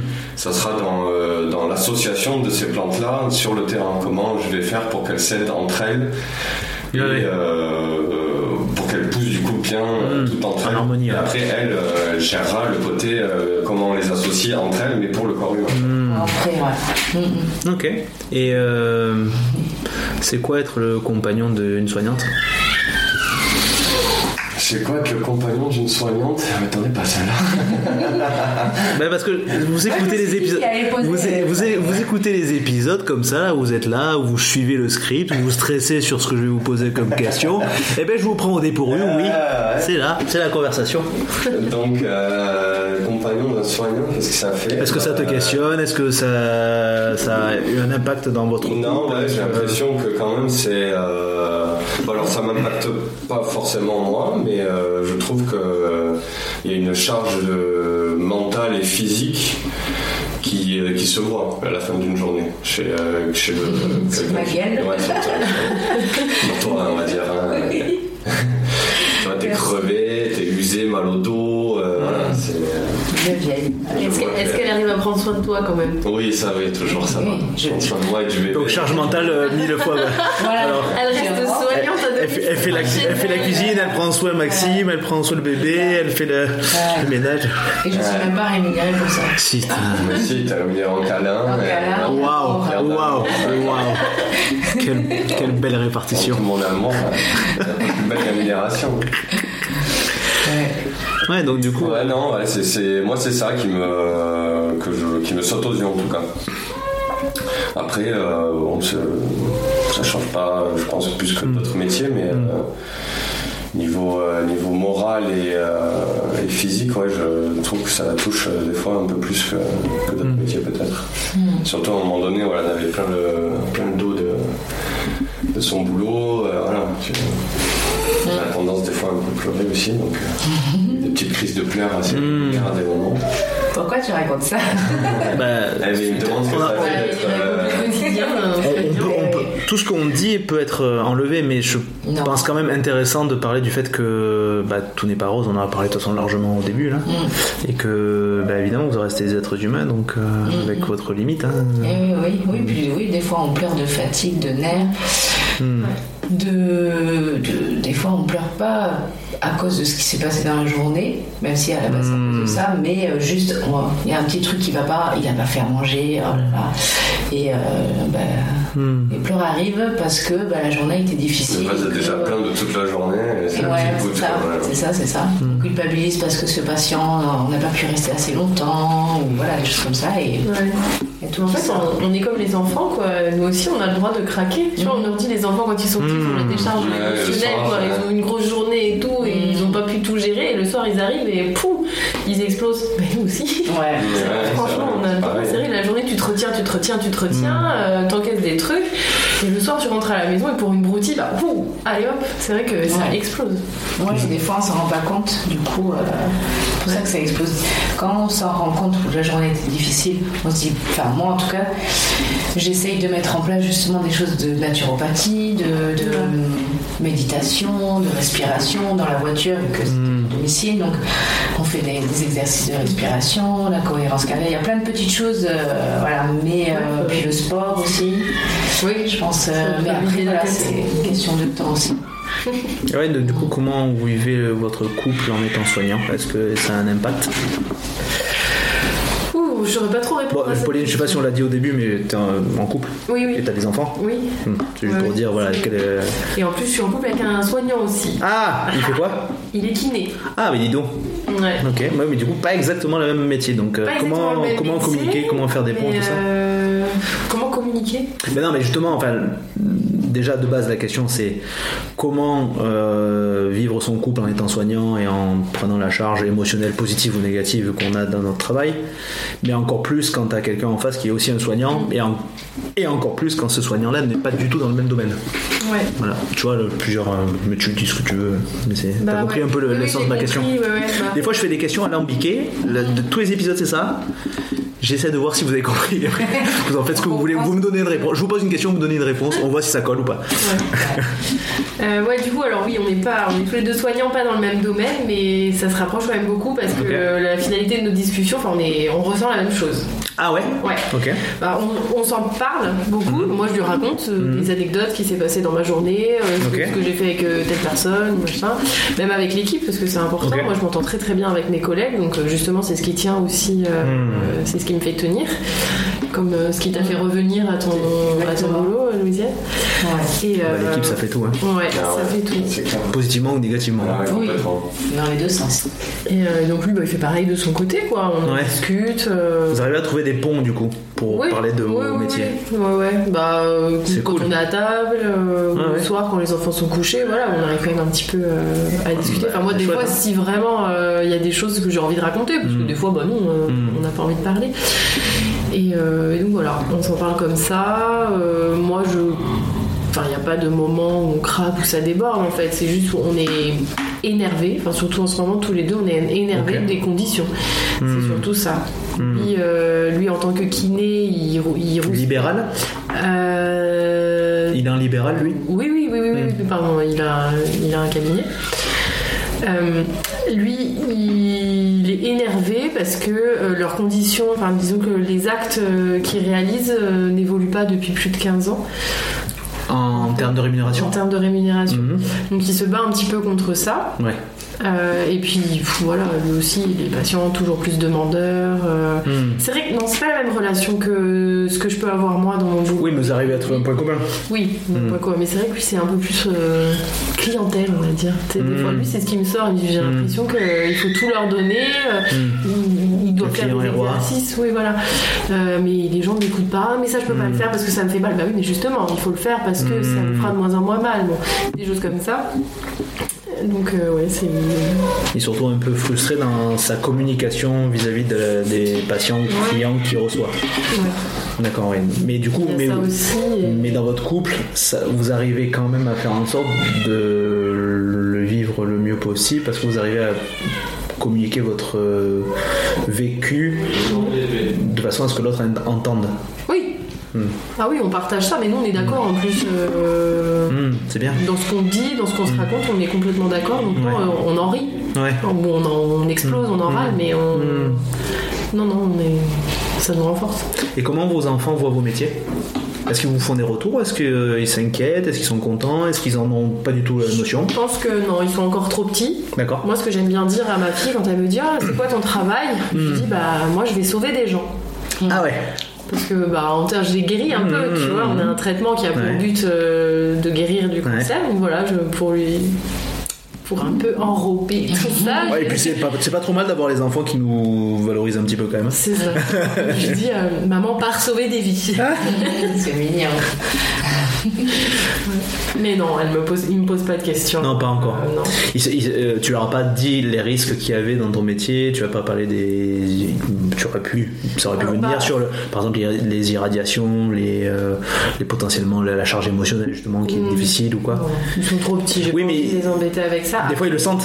Oui, peut-être, peut-être des fois ils le sentent. Alors, des fois, on c'est vrai que bon, maintenant elle commence à grandir, euh, elle a 7 ans, donc euh, elle peut comprendre certaines choses. Donc, elle Mhm. sait, là, euh, elle a la notion du cancer en fait. Elle sait que c'est une maladie euh, grave Ouais.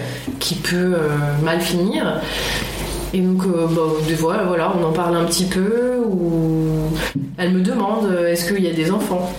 Ok. Est-ce qu'il y a des personnes comme Mhm. moi? Ou même si un jour elle me dit oh, maman, je veux pas avoir le cancer. Ça lui est arrivé une fois de me dire ça. Donc, alors bon, là on rentre dans des discussions un peu, un peu longues. Ouais. Mais euh, ouais, donc je lui en parle. Je dis bah, des fois il y a des enfants, oui, mais tu vois, on en prend soin. euh, maman elle est là pour les aider. euh, voilà, on fait tout pour que ce vilain cancer il s'en aille. Et puis, ouais. Et elle est rassurée. Elle dit ah, super. Hmm. Et, euh, et du coup, euh, en parlant de ça, est-ce que toi, tu as des patients que tu sais être en fin de vie? Comment tu les accompagnes? Est-ce que vous êtes formés quand même un peu à ça? Les... Alors dire qu'on va traiter un peu plus l'aspect euh, souffrance plus que la... Alors, formé pour ça, non. Non? Non, C'est vrai qu'à chaque fois c'est délicat. Bon, généralement ils arrivent chez nous, ils le savent, Hmm. que c'est un traitement palliatif et c'est plus pour soulager la douleur. Hmm. Donc euh, voilà, on y va dans ce sens parce que Mm. il faut les voir. Les gens ils hurlent sur la table parce que Bah oui. souvent ils sont alités. Hmm. Donc quand on doit les passer sur notre table de traitement, donc ils passent d'un lit moelleux à une table euh, dure comme Ah, du béton. ouais, bien sûr. Euh, bon bah là c'est des hurlements et j'ai l'impression d'être Ouais. un tortionnaire quoi. C'est Ouais. horrible. J'ai l'impression de les maltraiter. Je dis mais je peux rien faire alors qu'ils ont eu tout leur petit cachet Mm. antidouleur avant, mais ils ont tellement mal que ça n'y fait rien. Euh, et nous justement, donc on les motive, on est là, allez, on va, soul- on va soulager cette Mm. douleur, tenez bon, euh, à part les mots et les caresses, les gestes, on peut pas faire grand chose.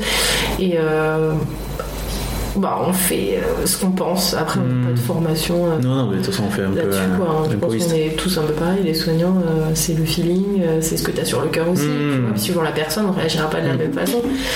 Moi j'essaie toujours de me, me dire, je fais comme si c'était moi qui étais là, comme j'aimerais qu'on me traite en fait. Je rentre là-dedans. Donc je fais au mieux, je prends ma douce voix, je motive les gens, les gens qui pleurent dans nos bras aussi, c'est pas facile. hein. Moi je pleure des fois avec des patients. Mhm. Bah, Ok. ils font pleurer.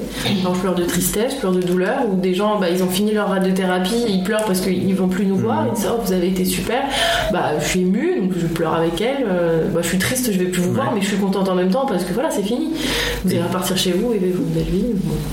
Et comment tu te vois quand tu pleures? Est-ce que tu l'acceptes? Oh oui, Oui. Ok. complètement. Ah ouais, donc ça. Euh, Hmm. Parce que du coup, le travail avec l'empathie, est-ce que vous pensez qu'il est nécessaire d'avoir tout le temps de l'empathie dans ce boulot? Dans vos boulots? Est-ce qu'il est nécessaire, je, je répète à Maxime, est-ce que tu penses qu'il est euh, nécessaire d'avoir de l'empathie dans vos boulots? Même toi, en tant qu'agriculteur Ah, et oui. compagnie, euh, dans ton rapport aux autres? Oui, oui. ouais, Oui, c'est important. Il faut. Dans la vie en général, même, je dirais. Ouais. Ouais, mais alors, on sait très bien qu'on n'est pas tous euh, fabriqués pareil, on n'est pas tous euh, avec les mêmes matériaux, les mêmes moyens, les mêmes outils. euh, donc il y a des gens, on sait très bien pour qui l'empathie est soit source de stress énorme, soit n'est pas capable d'accéder à l'empathie. Mais je me dis que dans nos boulots, nous soignants, ça paraît une évidence, mais ça l'est pas tant que ça, surtout au quotidien. Mais toi, en agriculteur, c'est pas une question évidente. Donc, euh, est-ce que tu t'imagines qu'il faut de l'empathie dans ton boulot?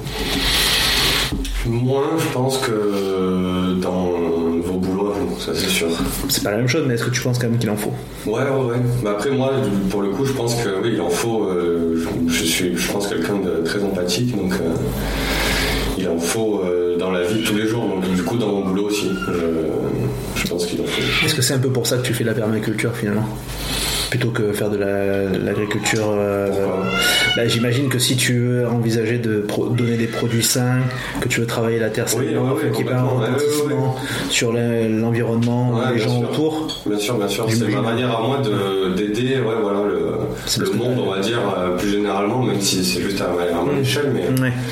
de, de faire du bien oui, aux, aux gens de, Mm. voilà, qui mangent bien, que- qui savent d'où d'où ça vient le produit, qui voient mes méthodes. euh, ouais, ouais, bien sûr. ouais. C'est important pour moi, ça. Ouais, ouais.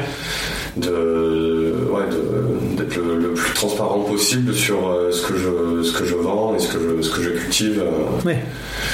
C'est ouais, c'est une manière ouais, de- de- d'a- d'avoir de l'empathie pour les gens. C'est clair, ce que j'avais pas du tout avant dans mon boulot. Quoi. Ouais. Au contraire, même. Hmm. Je euh, me suis posé une question, ça c'est une question que je voudrais retravailler un petit peu, parce que je l'ai posée que dans un épisode, c'était la thématique de l'épisode, je la, rep- je la reposerai quand Louisiane reviendra. Est-ce que le- la question du genre dans vos métiers, dans nos métiers, est importante? Elle se pose. La question du genre féminin, genre masculin. Ça veut dire quoi la question du genre si Dans d'autres métiers, dans d'autres métiers, euh, dans d'autres métiers, on va dire lambda en entreprise, euh, si tu es une femme, tu n'auras pas forcément accès aux mêmes euh, conditions de travail, tu n'auras pas accès au travail, tu n'auras pas le même rapport avec le client si tant est que tu es en rapport avec un client, euh, ni avec ta hiérarchie, ni avec ton salaire. Dans nos métiers, enfin en tout cas, infirmier, ça je l'ai un peu traité, mais euh, comme de base, l'imaginaire des gens, infirmier est plus féminin, donc infirmière. Donc on se dit, bah, la question ne se pose pas parce que c'est plus infirmière, hein. mais finalement elle se pose à l'inverse parce que du coup il y a des mecs maintenant, enfin plus de mecs. Oui. Donc je repose à Louisiane, je pose la question du genre. En quoi le genre a un impact dans nos métiers? Est-ce que le genre féminin, masculin a un impact ou pas? Parce que ça peut se paraître évident dans les métiers infirmiers notamment, mais dans tout ce qui est soignant en général on a plus une notion un peu maternant, euh, femme, tout ça. Est-ce que c'est, est-ce que c'est une évidence ou est-ce que c'est complètement euh, absurde Est-ce que ça a un impact dans les faits, dans la réalité, dans vos métiers manip radio, naturopathe, euh, infirmière à domicile? Bon, agriculteur, on sait que c'est plus masculin. Moi non, pas, on n'a pas de différence. euh, Aussi bien dans le, le rapport avec la patientèle qu'avec la hiérarchie, qu'avec le salaire. Non, non, le salaire euh, c'est le même. Ça, c'est parce que c'est la fonction publique. Ouais, je suis. T'es pas la fonction publique Ben, semi-public, semi-public. D'accord, ok. J'ai jamais trop capté le truc, Ok. on va dire ça. Et non, non, non, non. euh, après, euh, bah, le truc classique, si les patients, souvent, c'est ah, bonjour le monsieur, c'est bonjour docteur, et Hmm. c'est votre infirmière, quoi. Mais Hmm. bon, on en rigole. Hmm. On en rigole. Euh, Mais sinon, euh, non. Ouais, non. Et, euh, Pas de différence de genre. et tu sens que le- les patients, ils te traitent de la même façon Oui. qu'ils traiteraient ton collègue masculin. Oui.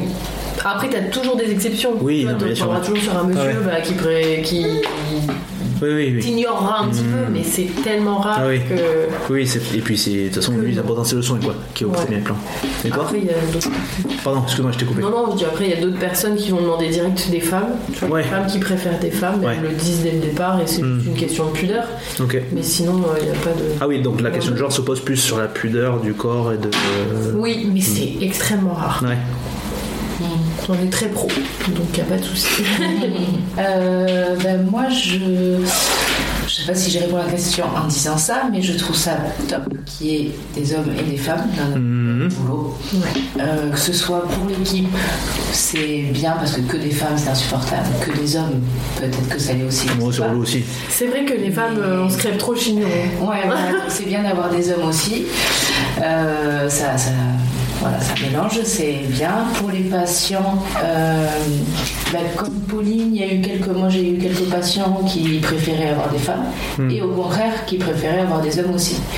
Bon, malheureusement, des fois on ne peut pas toujours faire comme euh, ils veulent. Hmm. On fait au mieux, mais, euh, mais du coup, du coup, il y a quand même une question de genre pour les, pour les patients. Ouais. Et euh, mais euh, dans notre euh, non, je trouve ça, je trouve ça bien, vraiment bien d'avoir les. Voilà. Enfin, je sais pas si c'est Donc ça a un- mais Le fait, c'est important. ça impact, ça a un impact positif qui est des hommes ou des femmes au sens euh, distinct, Mm, mm. mais, le, mais dans le soin, dans la pratique et dans la- les salaires et compagnie, c'est pareil. Alors le salaire, je sais pas. Hmm. Jamais. euh, moi, un- je me rappelle juste un collègue, je me rappelle plus ou moins ce qu'il avait, mais il avait comme, il avait plus d'ancienneté. Et c'était difficile à comparer. Parce qu'il y a l'ancienneté qui fait aussi, donc euh, Hmm. je, je sais pas. Je Ok. sais pas s'il gagne plus. euh, Et dans le rapport aux patients Le rapport au patient, euh, c'est à peu près le même. Enfin, Hmm. Ça se pose pas trop, quoi, comme question, de toute façon. non, hmm. Ok. non, non, pas trop. Parce que comme je disais dans l'épisode où j'ai posé la question du genre, moi quand j'ai fait les études d'infirmier, euh, parce que j'ai fait des études pour être infirmier, je suis pas un escroc, absolument. Euh, comme j'étais un gars, les patientes surtout, même des patients, m'appelaient docteur, Oui, voilà. Ouais. parce que j'étais un gars. Et oui, ce que C'est le le cliché de euh, l'homme c'est le docteur et la femme c'est l'infirmière. Mm, mm, Et ça reste encore. Hein. Mm. Ah ouais, mais du coup, et, et ça a quand même un impact aussi, bon, alors, lié à la pudeur. Il y avait aussi des, certaines personnes que je pouvais pas soigner parce que c'était la pudeur, ils voulaient mieux une femme. Et d'autres, à l'inverse, voulaient pas une femme parce que justement, ils la méprisaient, euh, notamment de un cas auquel je pense. Euh, C'est pour ça que je, je trouve que la, la question est, euh, mérite d'être euh, développée un peu plus parce que je pense que c'est pas une.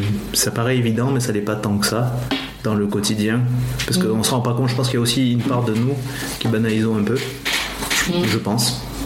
En tout cas, moi en psy, c'est le cas parce que du coup, il y a des moments où tu fais. Il y a tellement de.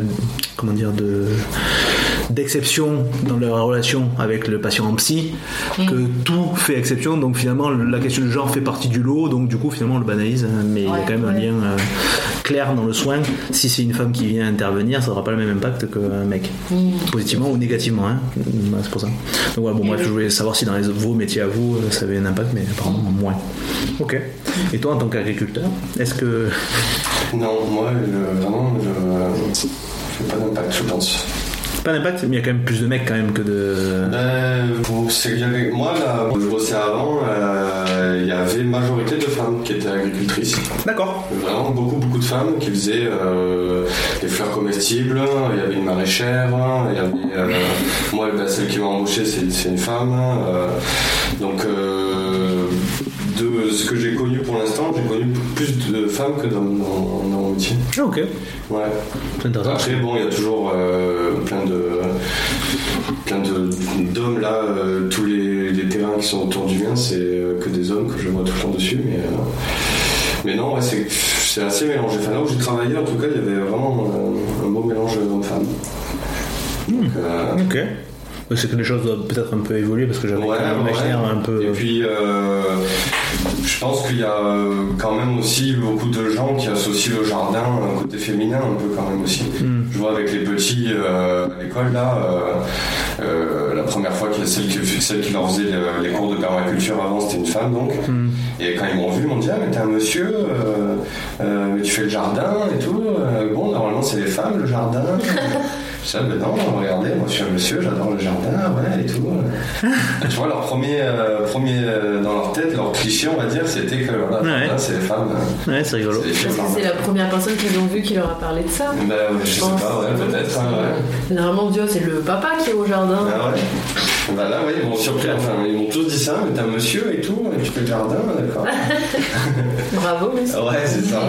ça change et tout. Du coup, les filles étaient contentes parce qu'elles en avaient marre de voir une, une femme au jardin. Ouais. Et les garçons aussi, parce qu'ils sont à l'âge où les filles c'est nul, hein, machin.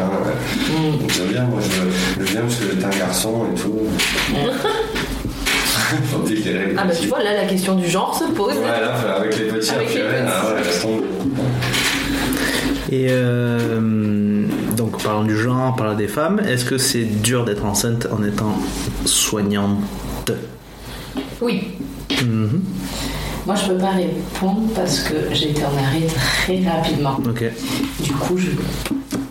Bah, donc, du coup, toi, t'as pas trop souffert. Et toi, pourquoi, pourquoi oui, euh, si Direct? Euh, bah parce que dès que tu tombes enceinte, on te dit ne porte pas de poids. Ah, Forcément, toute la journée, moi, j'en porte. ah ouais. Donc j'embête mes collègues en disant je suis désolée, je peux pas t'aider à soulever Ouais, machin ouais. parce que bah, je pense à mon bébé en fait. Dès le début, en fait, dès, que, dès les premières semaines. Ok. Ouais, ouais. Dès le début, euh, faut pas porter de poids. Et donc moi j'avais une contrainte aussi liée au rayon. Ouais. Euh, donc euh, porter des- un dosimètre supplémentaire, me rapprocher de la personne compétente radioprotection.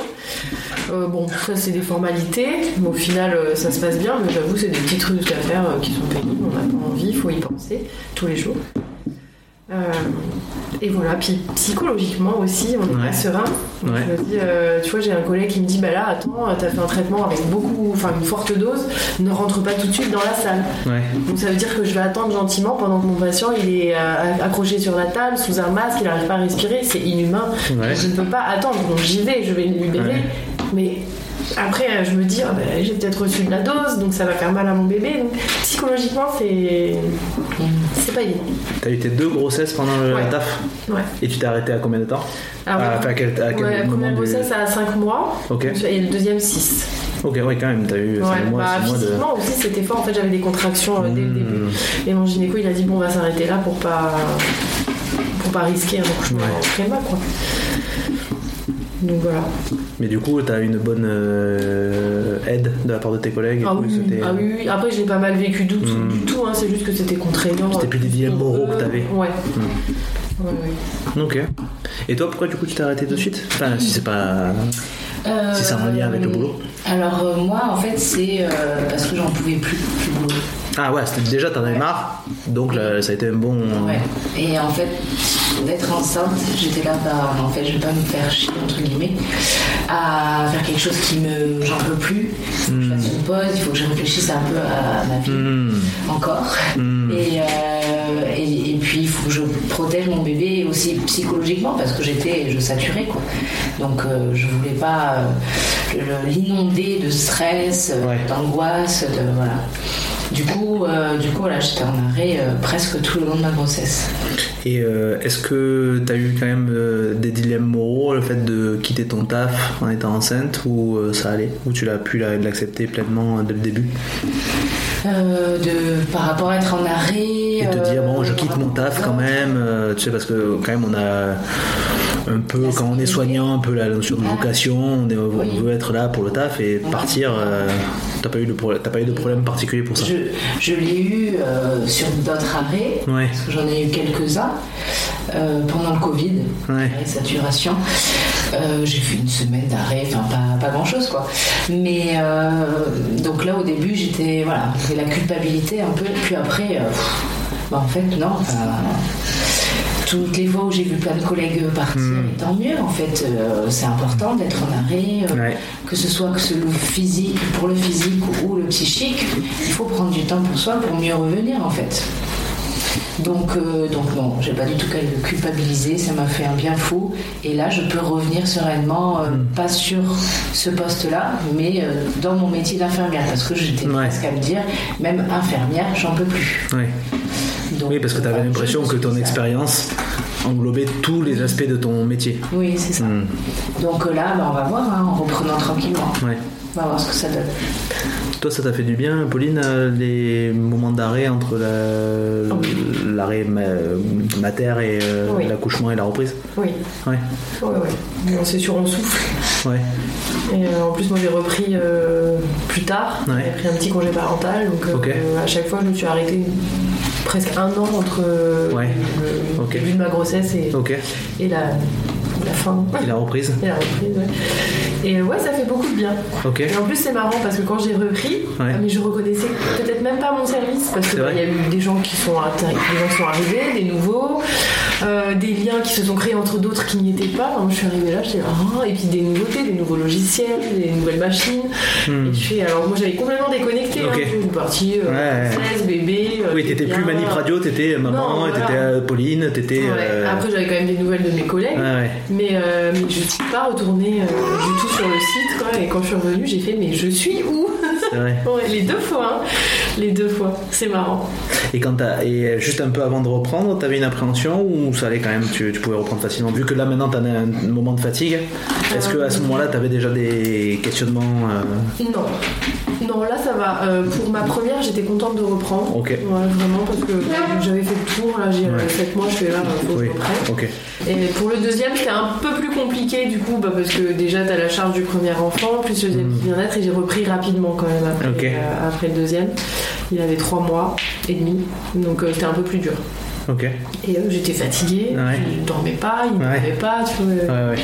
Donc c'est vrai que c'était deux situations différentes entre la première et le deuxième.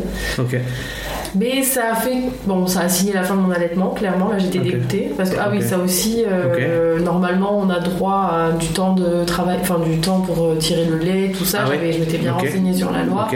Et quand je me suis entendue avec la direction, ils me disaient ah bah oui, mais non, c'est décompté de votre temps de travail. euh, Ah bon Ah ouais. bon, c'est pas normal, Donc au début, bah non. Ça fait partie de. Au début, je me cachais un peu, et puis après, euh, bah, j'ai dit, bon, j'en ai marre de faire ça, donc Mhm. euh, bah.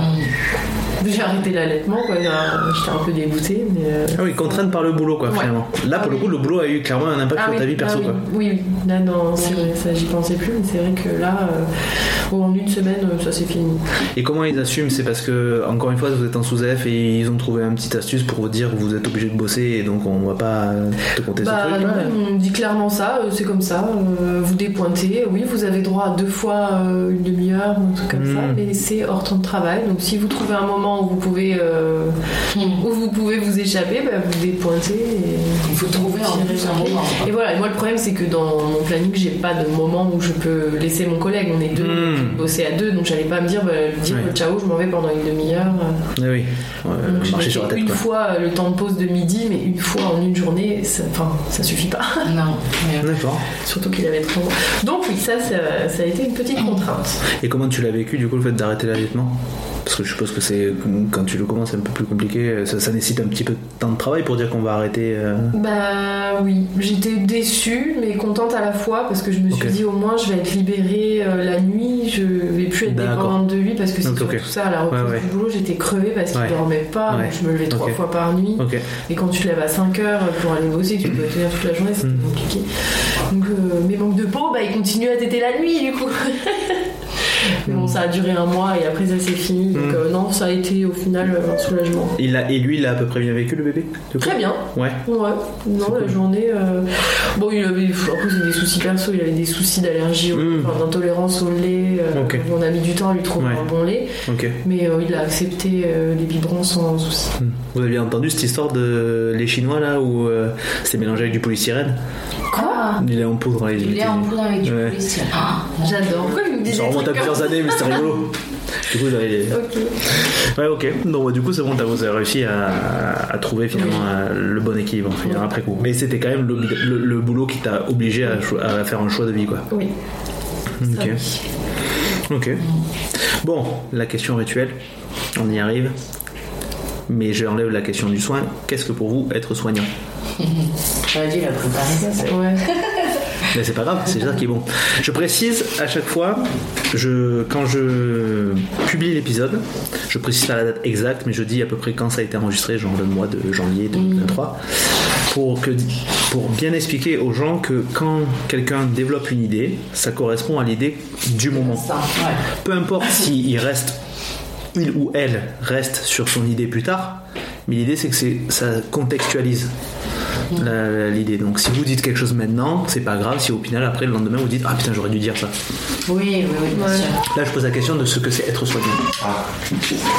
Alors déjà moi, euh, avant je disais être soignant c'est prendre soin des autres. Hmm. Et aujourd'hui je trouve, j'aime pas ce terme prendre soin. Parce que du coup on prend quelque chose à l'autre. Euh, c'est plus, euh, c'est plus accompagner, c'est plus être, euh, être voilà une béquille, être une aide que, euh, que, que faire tout à la place de D'accord. en fait. Et encore plus avec la naturopathie. Alors c'est, je suis pas considérée comme soignante en tant que naturopathe, mais bon, c'est euh, donner des conseils aussi. Et euh, du coup là, c'est encore plus que les, personnes soient actrices de leur vie, de leur santé. Et, et ça, en tant qu'infirmière, j'essaye de le prôner aussi le plus possible. Ok. Donc, euh, soigner. Être soignant, c'est être euh, accompagnant. Accompagnateur. alors, ouais, voilà, enfin, en gros. Mhm. Ok. Bah, je suis d'accord, hein. c'est bien ce que tu as dit. je reprends tout pareil. Pareil, Non, bah si, c'est un peu ça, c'est être euh, épauler les gens dans une période de épauler les gens dans une période de leur vie où ils sont faibles, où Mm. ils ont besoin peut-être d'un peu plus d'attention Mm. que d'autres périodes. Voilà, montrer qu'on est là, et qu'on les soutient. Ok. Ok.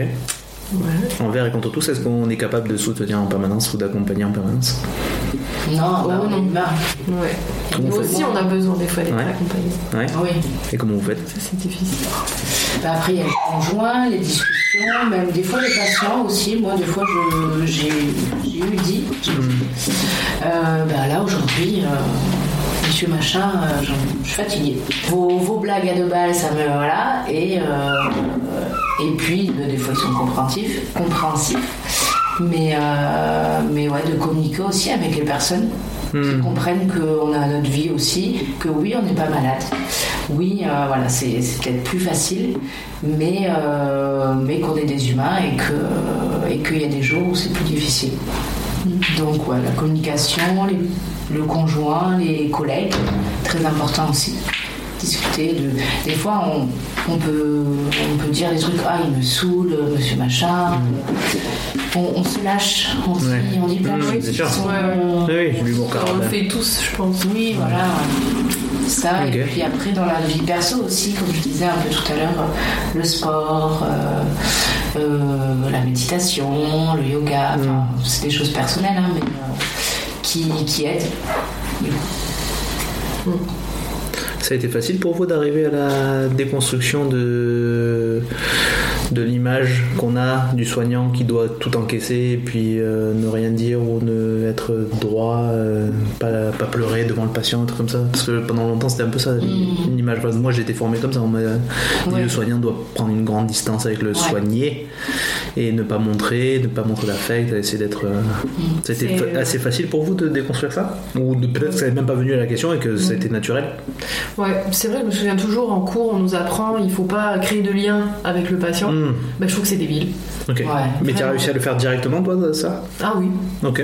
Bah, moi, c'est un peu particulier quand même le service où je suis et je pense que les gens ils sont en demande justement de ça, qu'on soit avec eux, proche Mm. d'eux et limite on leur parle d'autres choses parce que moi, il y en a, ils me demandent euh, bah, racontez-moi votre vie. Donc, moi, je leur raconte, moi, ils me demandent euh, si j'ai des enfants. si- Et c'est vrai que ça fait plaisir. Quand tu dis, parce que souvent on est là, on dit Ah bonjour monsieur Untel, alors ça va, alors qu'est-ce que vous avez fait ce week-end Et quand on nous répond euh, Ah blablabla, et vous Hmm. et vous, Pauline, en plus, c'est encore mieux quand il retient le prénom, tu te dis Ah, ça, ça fait, ça fait plaisir. Et tu dis Bah, on, on rentre un petit peu dans le monde euh, de la Mm. personne. Ouais. Et euh, moi, ça me gêne pas du tout. Au contraire, je trouve que c'est important, justement, pour, euh, en termes de soins. Comment tu veux aider quelqu'un, soigner quelqu'un si. Hmm, trop de distance. Ouais, on- Parce que tu montres tes deux mains qui alors se je prennent à vous distance. nettoie le pansement, mais, euh, Ouais. mais pas plus, quoi. On parle pas. Mais non, c'est pas possible. Enfin, je sais pas. Moi, je suis pas, je suis pas comme ça, en tout cas. Hmm. Ouais, euh, oui, c'est sûr. C'est sûr. Après moi, ça s'est fait petit à petit. Et mon. Mais t'as dû le déconstruire ou, c'est parce que tu t'es pas, posé la question mais ça s'est fait naturellement? Alors déjà, j'avais fait euh, mon mémoire sur la juste distance. Ok. Mon mémoire de fin d'études euh, Mm. infirmières. Et euh, du coup, j'avais déjà eu un peu cette réflexion-là. Hmm. Euh, et, puis, euh, et puis, ça allait un peu plus loin petit à petit, mais j'ai pas vraiment eu à déconstruire. Ça s'est fait comme ça. Euh. Ok, ouais, t'as pas, t'as pas été confronté à un moment des grosses crises de... existentielles de euh, ma, ma posture ça doit être ça et finalement je dois la changer. Pas des grosses crises, mais c'est vrai que je pense que j'ai dû euh, me poser des fois des questions. Après un soin, après avoir passé. avoir passé, pardon. Après un soin. euh, Après être passé. Ouais. Ça y est, c'est la fatigue. Euh, ouais, donc euh, après un soin, je, je pense que je me, c'est arrivé que je me suis posé la question de la juste distance. De, Hmm. Ah, je suis peut-être allée un peu trop loin là. euh, ou au contraire, euh, Hmm. là j'étais voilà. Et puis c'est comme ça que ça s'est fait en fait petit à petit en se posant des petites questions quotidiennes. Ah bah, Puis tu vois comment le patient réagit en face de toi aussi. C'est vrai que des fois, il y en a, ils mettent une barrière. Tu leur poses des questions, euh, ils répondent pas. Oui. Bon, bah, j'insiste pas. Oui, c'est eux aussi qui décident. euh, Enfin, on décide à deux, hein, de toute façon. Oui, voilà, la, la si relation. on peut euh, aller plus loin, euh, Mm. si on peut rentrer dans ce terrain-là ou pas. mm, mm. Mais vous avez deux spécificités, euh, mais après je te poserai aussi à toi Maxime la question de ce que c'est être soignant selon toi. Mais euh, là c'est pour filer la, la réflexion. La différence que vous avez toutes les deux, c'est que toi quand tu es face au patient tu es seul Moi, ou avec quelqu'un. Oui toi Louisiane. Toi personnellement que je pointe du doigt avec mon index droit. Et euh, toi Pauline tu es en équipe directe, tu es toujours en binôme. Oui. mm. Donc tu peux avoir un retour direct de ta part de ton collègue par rapport à la posture. Enfin, peut-être que ça n'a pas d'impact, je sais pas. Mais il y a quand même une différence. Donc comment... euh, Est-ce que toi, par exemple, tu as des moments où tu poses la question à ton équipe? Euh, bah, déjà, des fois, on a des tournées à deux avec un, Ouais. un, un aide-soignant, une aide-soignante. Euh, mais oui, des fois, on, on- on discute entre nous, on se dit, ah ben voilà, j'ai des difficultés avec Ouais. monsieur et madame Intel. Et euh, donc, on essaye de, d'en discuter, voilà. Ouais. Mais euh, ouais, non, l'équipe, ça y fait beaucoup. Ouais. Mais t'as personne qui te dit, en am- enfin direct, qui te dit attention là, fais attention à ta distance. C'est toi qui dois te questionner ça. Oui, Ce qui doit avoir de suite le réflexe. d'avoir, oui, oui, oui. Sauf tournée à deux des fois, mais Hmm. C'est arrivé très peu de fois Ouais. où un collègue, euh, c'est plus moi qui pose des questions plutôt que le Ouais. goguet il est où? Attention. Ouais. Et toi, Pauline? Que mon collègue euh, me Ouais, toi, toi c'est pareil, c'est venu. En fait, c'est un peu finalement, t'as un rapport euh, individuel aux soins. T'as pas eu à, à avoir des euh, équipes qui te renvoient quelque chose. C'est toi qui te fais la démarche Bah, de te questionner. Oui, oui. Bah, on le voit directement avec le patient. Ou après, si, des fois, si moi je le connais pas, mais que mes collègues le connaissent, Mm. bah, s'il y a quelque chose à dire, on me dit oh, bah, attention, il est pas bavard. Hmm. Ok, je Oui, voilà. attention. euh. Oui, oui, si, des fois l'équipe on nous transmet des petits trucs. Oui, voilà, mais des astuces, mais plus, mais pas tellement. On te dit ah, attention, là, la distance, il faut avoir tel euh, cadre, absolument, dans- avec tous les patients, et compagnie. On te dit, euh, c'est toi qui finalement euh, ajuste. Ouais. On vous laisse une autonomie à ce niveau-là, quoi. En fait, c'est ça. Et toi, c'est le cas Ton- ouais, Ben, moi, mon boulot, euh, la psy, en fait, par rapport à la dangerosité potentielle, quand j'ai travaillé avec les adultes, parce que là, c'est moins le cas, parce que maintenant, les enfants connaissent mon nom de famille. Donc, c'est Romain Sympa, mon nom de famille. Mmh, Évidemment, évidemment. Comme dans les Non, ouais, bah oui, tout est calculé. Non, et la- les adultes, par contre, euh, et c'est, j'ai bossé dans plusieurs structures, et quasiment toutes les structures adultes, on- dans toutes les structures adultes, les agents ne donnent pas leur nom de famille. Ils donnent que le prénom parce que on ne sait pas ce que le patient peut intégrer comme information qui sont qui, qui reçoit, c'est-à-dire s'il connaît ton nom de famille, il peut poten- potentiellement savoir parce qu'il sait à peu près dans quelle ville tu es quand tu Ouais. t'occupes de lui. Donc lui ou elle, faut pas genrer, euh, mais euh, peut savoir donc peut aller potentiellement comme étant adulte, comme étant adulte donc plus autonome, plus peut naviguer, donc potentiellement peut venir poser des difficultés euh, à ton domicile ou dans ta vie perso, enfin bref. Donc c'est pour ça qu'il y a une sorte de sécurité, mais c'est pas dans toutes les structures adultes, hein, c'est celle que j'ai faite moi, euh, dans laquelle c'était le cas, euh, où on donne pas le nom. Par exemple, il y a des structures en extra hospitalier dans lesquelles ils donnent leur nom. Parce qu'il y a moins la question de la dangerosité potentielle, de la violence potentielle. C'est surtout pour éviter de d'avoir des soucis dans la vie perso et je pense que c'est encore en lien avec ce qu'on disait c'est la notion de distance soignant soigné. Le patient est un patient et toi tu es un soignant. Donc moins tu euh, identifies la- l'agent c'est- totalement, criti- c'est totalement critiquable. hein. Euh, je- ce que je dis, c'est la réflexion que je me fais maintenant là à chaud du pourquoi on en est arrivé là. Je pense que les deux sont un peu liés. Je pense que c'est multifactoriel. L'impression que j'ai, c'est un, on donne un prénom comme ça, euh, ben, on n'a pas le, on ne donne pas notre identité et on essaie de donner le moins d'infos possible parce que potentiellement on peut avoir des répercussions négatives dans notre vie perso. Et de deux, aussi, comme ça, t'es juste un prénom, mais t'es juste un agent qui est interchangeable pour la distance soignant soigné. Parce que moi par exemple quand, quand j'ai commencé la- mon, boulot en psy c'était il faut que tu sois à une certaine distance physique pour pas recevoir un coup de pied pour pas recevoir un coup de poing. Tu dois dire monsieur madame donner le nom de la personne. Alors, on donne pas forcément ton nom, mais par contre, tu, voilà, tu donnes ton prénom. Et euh, mais je me suis rendu compte que moi, j'ai dû faire le pas intellectuel de me dire, je casse cette distance, malgré le fait euh, que les, la direction dise, vous devez rester dans cette, dans ce, ce truc-là, parce que c'est une question de protection de la structure plus que de l'individu, parce que je me suis rendu compte moi qu'il fallait casser ce truc-là. Parce que quand je voulais parler à des patients notamment chroniques, à un moment quand je les connais au bout de 5 ans, euh, leur dire monsieur machin, madame machin, ça n'a pas le même poids que quand je dis euh, Jean, euh, fait, faites ça. Et puis je, je suis même arrivé, mais parce que je l'ai réfléchi, et c'était pas par familiarité excessive, abusive, à tutoyer certains patients, parce que évidemment, on est deux êtres humains qui se connaissent depuis 5 ans, 6 ans, 7 ans, 8 ans. Il y en a un que je connaissais depuis 8 ans. Je, je pouvais pas le vous voyez, sachant que je le voyais tous les jours. Ouais. Donc c'était vraiment un truc où euh, pour moi ça, le tutoiement avait, une, avait un sens. C'était pas un tutoiement parce que c'était une facilité. C'est un tutoiement parce que ça a un sens pour lui et que je l'a- je l'accepte en tant que personne. Pareil, faire la démarche de dire mais c'est vrai que je les traite comme des patients et pas comme des personnes. Ça a mis du temps pour que je m'en rende compte et que je le déconstruise un petit peu. Et je dis pas que je le fais pas encore. Voilà, mais donc tout ça, ouais, tout ça en psy, pour moi, ça, ça a beaucoup d'im- d'impact, ça, ce, ce travail relationnel. Parce que le relationnel est vraiment au premier plan, donc Ouais. la question se pose beaucoup plus rapidement, entre guillemets. Mais elle n'est pas évidente à, à, à mettre à jour et à se dire bah tiens ça peut-être que je peux le questionner et le travailler. Et surtout quand à, à côté de ça euh, l'institution veut que on fonctionne de façon normée. Euh, voilà. Bon bref donc oui ça, la question se pose énormément ouais, dans, en psy.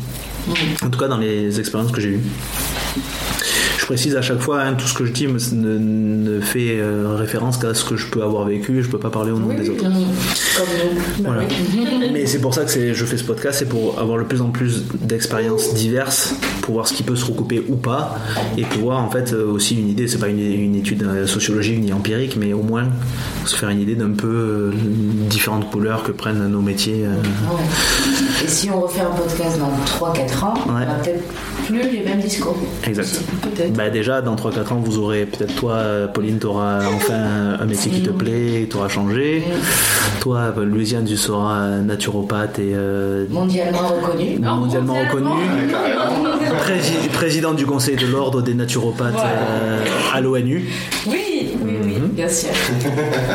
Et Maxime, il nourrira toute la France. voilà, Maxime nourrira toute Le la monde, France. aussi l'Europe. Mondialement reconnu aussi. Et il aura peut-être un peu moins de temps pour faire des câlins à Louisiane quand elle se sent un peu moins bien par rapport à sa naturopathie. Ah, Voilà. Ah, mince ouais. Bon, finalement. Finalement, Et du coup, Maxime, euh, je reviens un tout petit peu en arrière. C'est quoi pour toi être soignant? Euh, pour moi, être soignant,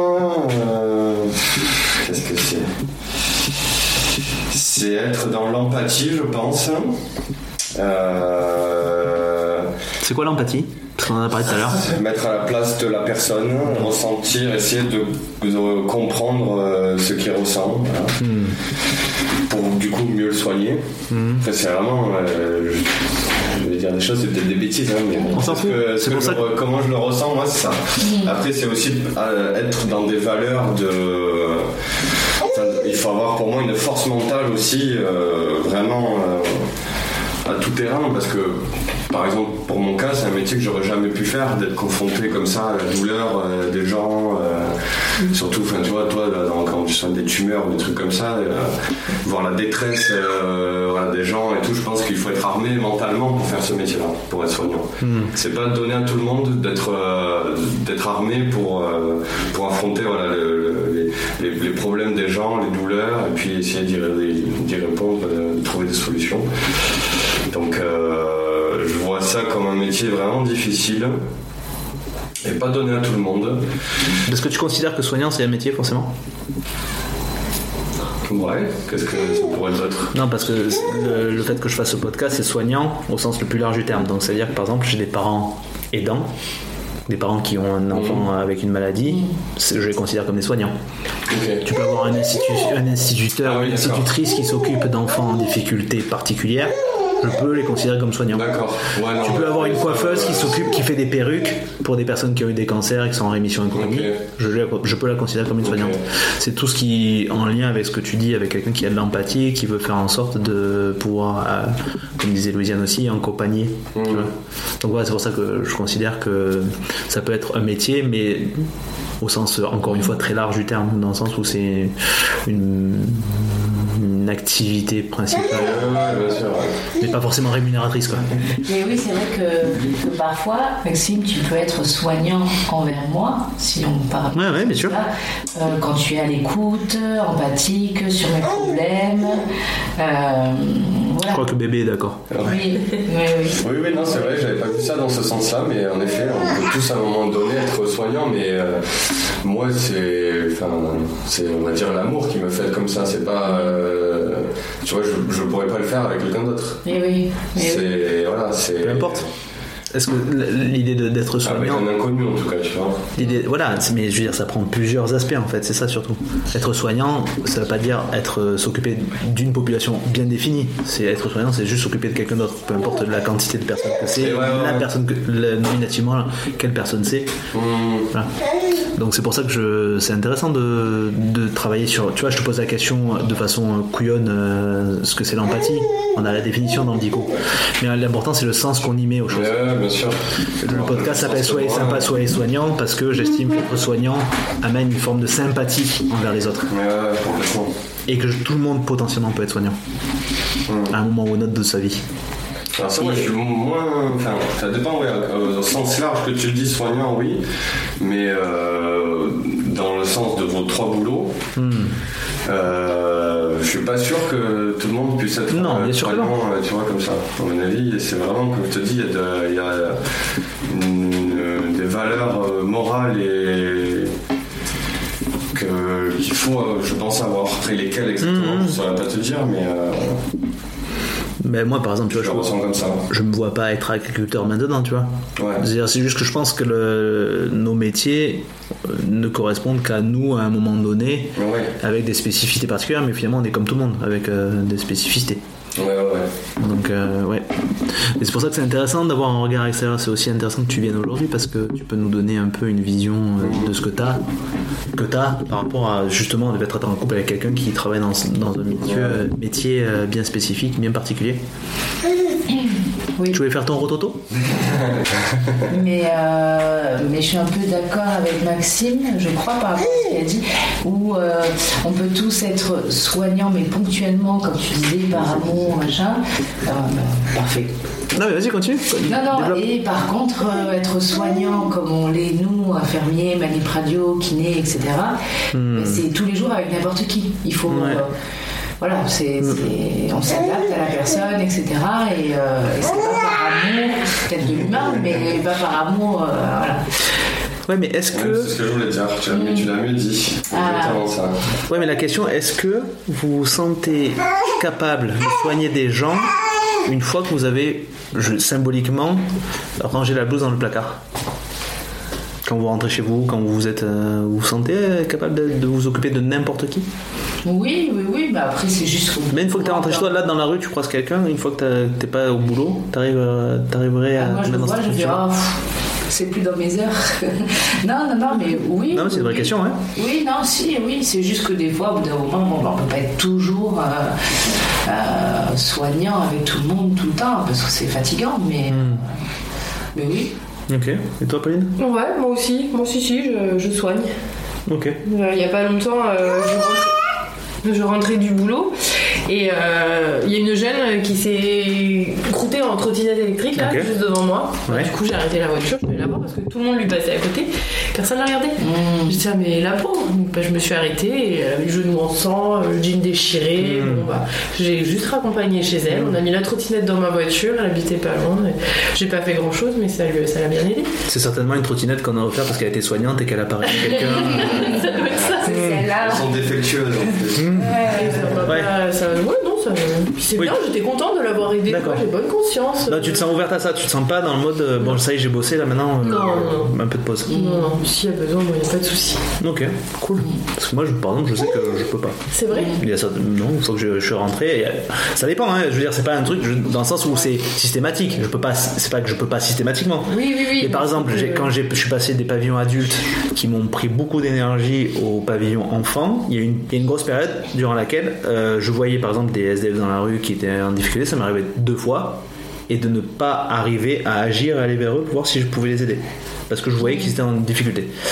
Chose que je n'avais pas eu comme pro- le problème que je n'avais pas eu avant quand j'étais encore dans le feu de l'action l'adrénaline euh, quelques années je pouvais plus m'occuper d'un adulte euh, en, en état d'incurie euh, incurie c'est à dire sale où je sais pas trop comment va être sa réaction si elle va être violente ou pas je savais pas je me sentais pas en mesure de pouvoir englober la personne si jamais ça débordait.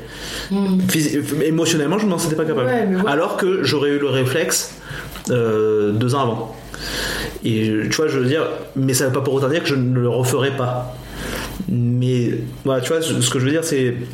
Je sais qu'il y a quand même une période, par exemple, où si je raccrochais la blouse dans le vestiaire, ben, je pouvais pas m'occuper d'autres personnes après. D'accord. Mais c'est parce que tout ton- Parce que aussi j'ai un environnement qui permettait ça. Parce que dans ton boulot, du coup, tu, te- tu te donnais trop d'émotions, enfin trop de- d'empathie déjà, pour t'en avais plus en stock pour faire à l'extérieur. Et j'ai un- et j'avais un cadre, entre guillemets, très. euh, Ça peut se critiquer ou ça peut se, se débattre, mais un cadre, entre guillemets, sécurisant. À l'extérieur, je suis moi avec mes- oui. mon petit sac à dos et euh, je vais voir la personne et s'il se passe quoi que ce soit, ben, c'est pour moi quoi. Oui, c'est sûr, mais après tu prends un exemple, euh, oui, là j'avoue, je reviens sur ce que je dis, moi aussi je vais pas l'aider, c'est des SDF euh, de la terre, tu vois.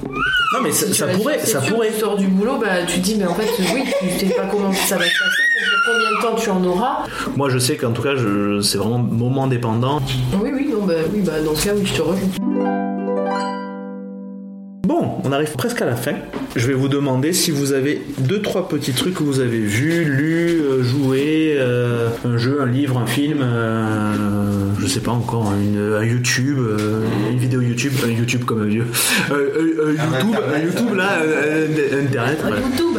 Voilà. Si vous avez quelque chose à recommander pour que les gens puissent s'en saisir, euh, Il y a euh, relation avec le métier de soignant. ce que vous voulez.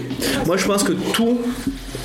Je, je, je, suis, je sais que euh, y a plusieurs philosophies entre la façon de- d'appréhender nos métiers, c'est-à-dire il y a ceux qui cloisonnent bien le métier, la vie et le pro, il y a ceux qui font un lien, mais quand même, je pense que tout ce, que, ce qui nourrit l'un nourrit l'autre. De toute façon, il y a toujours une porosité entre les deux parts. Donc du coup, si tu regardes un film qui t'a plu, ça va te détendre, ça va te mettre bien, même si ça n'a pas un impact sur toute ta vie, mais ça a quand même, peut-être que ça, ça va être sujet d'une conversation avec un patient euh, quand tu vas le voir, tu vois ce que je veux dire. Ouais. Donc d'une façon ou d'une autre, ça a un impact. Donc ça peut être n'importe quoi. D'accord. Mais si tu veux un truc qui soit en lien avec ton boulot, c'est possible aussi. D'accord. Et ben alors moi j'aimerais recommander euh, une série. J'ai le droit de citer de Ce que tu veux.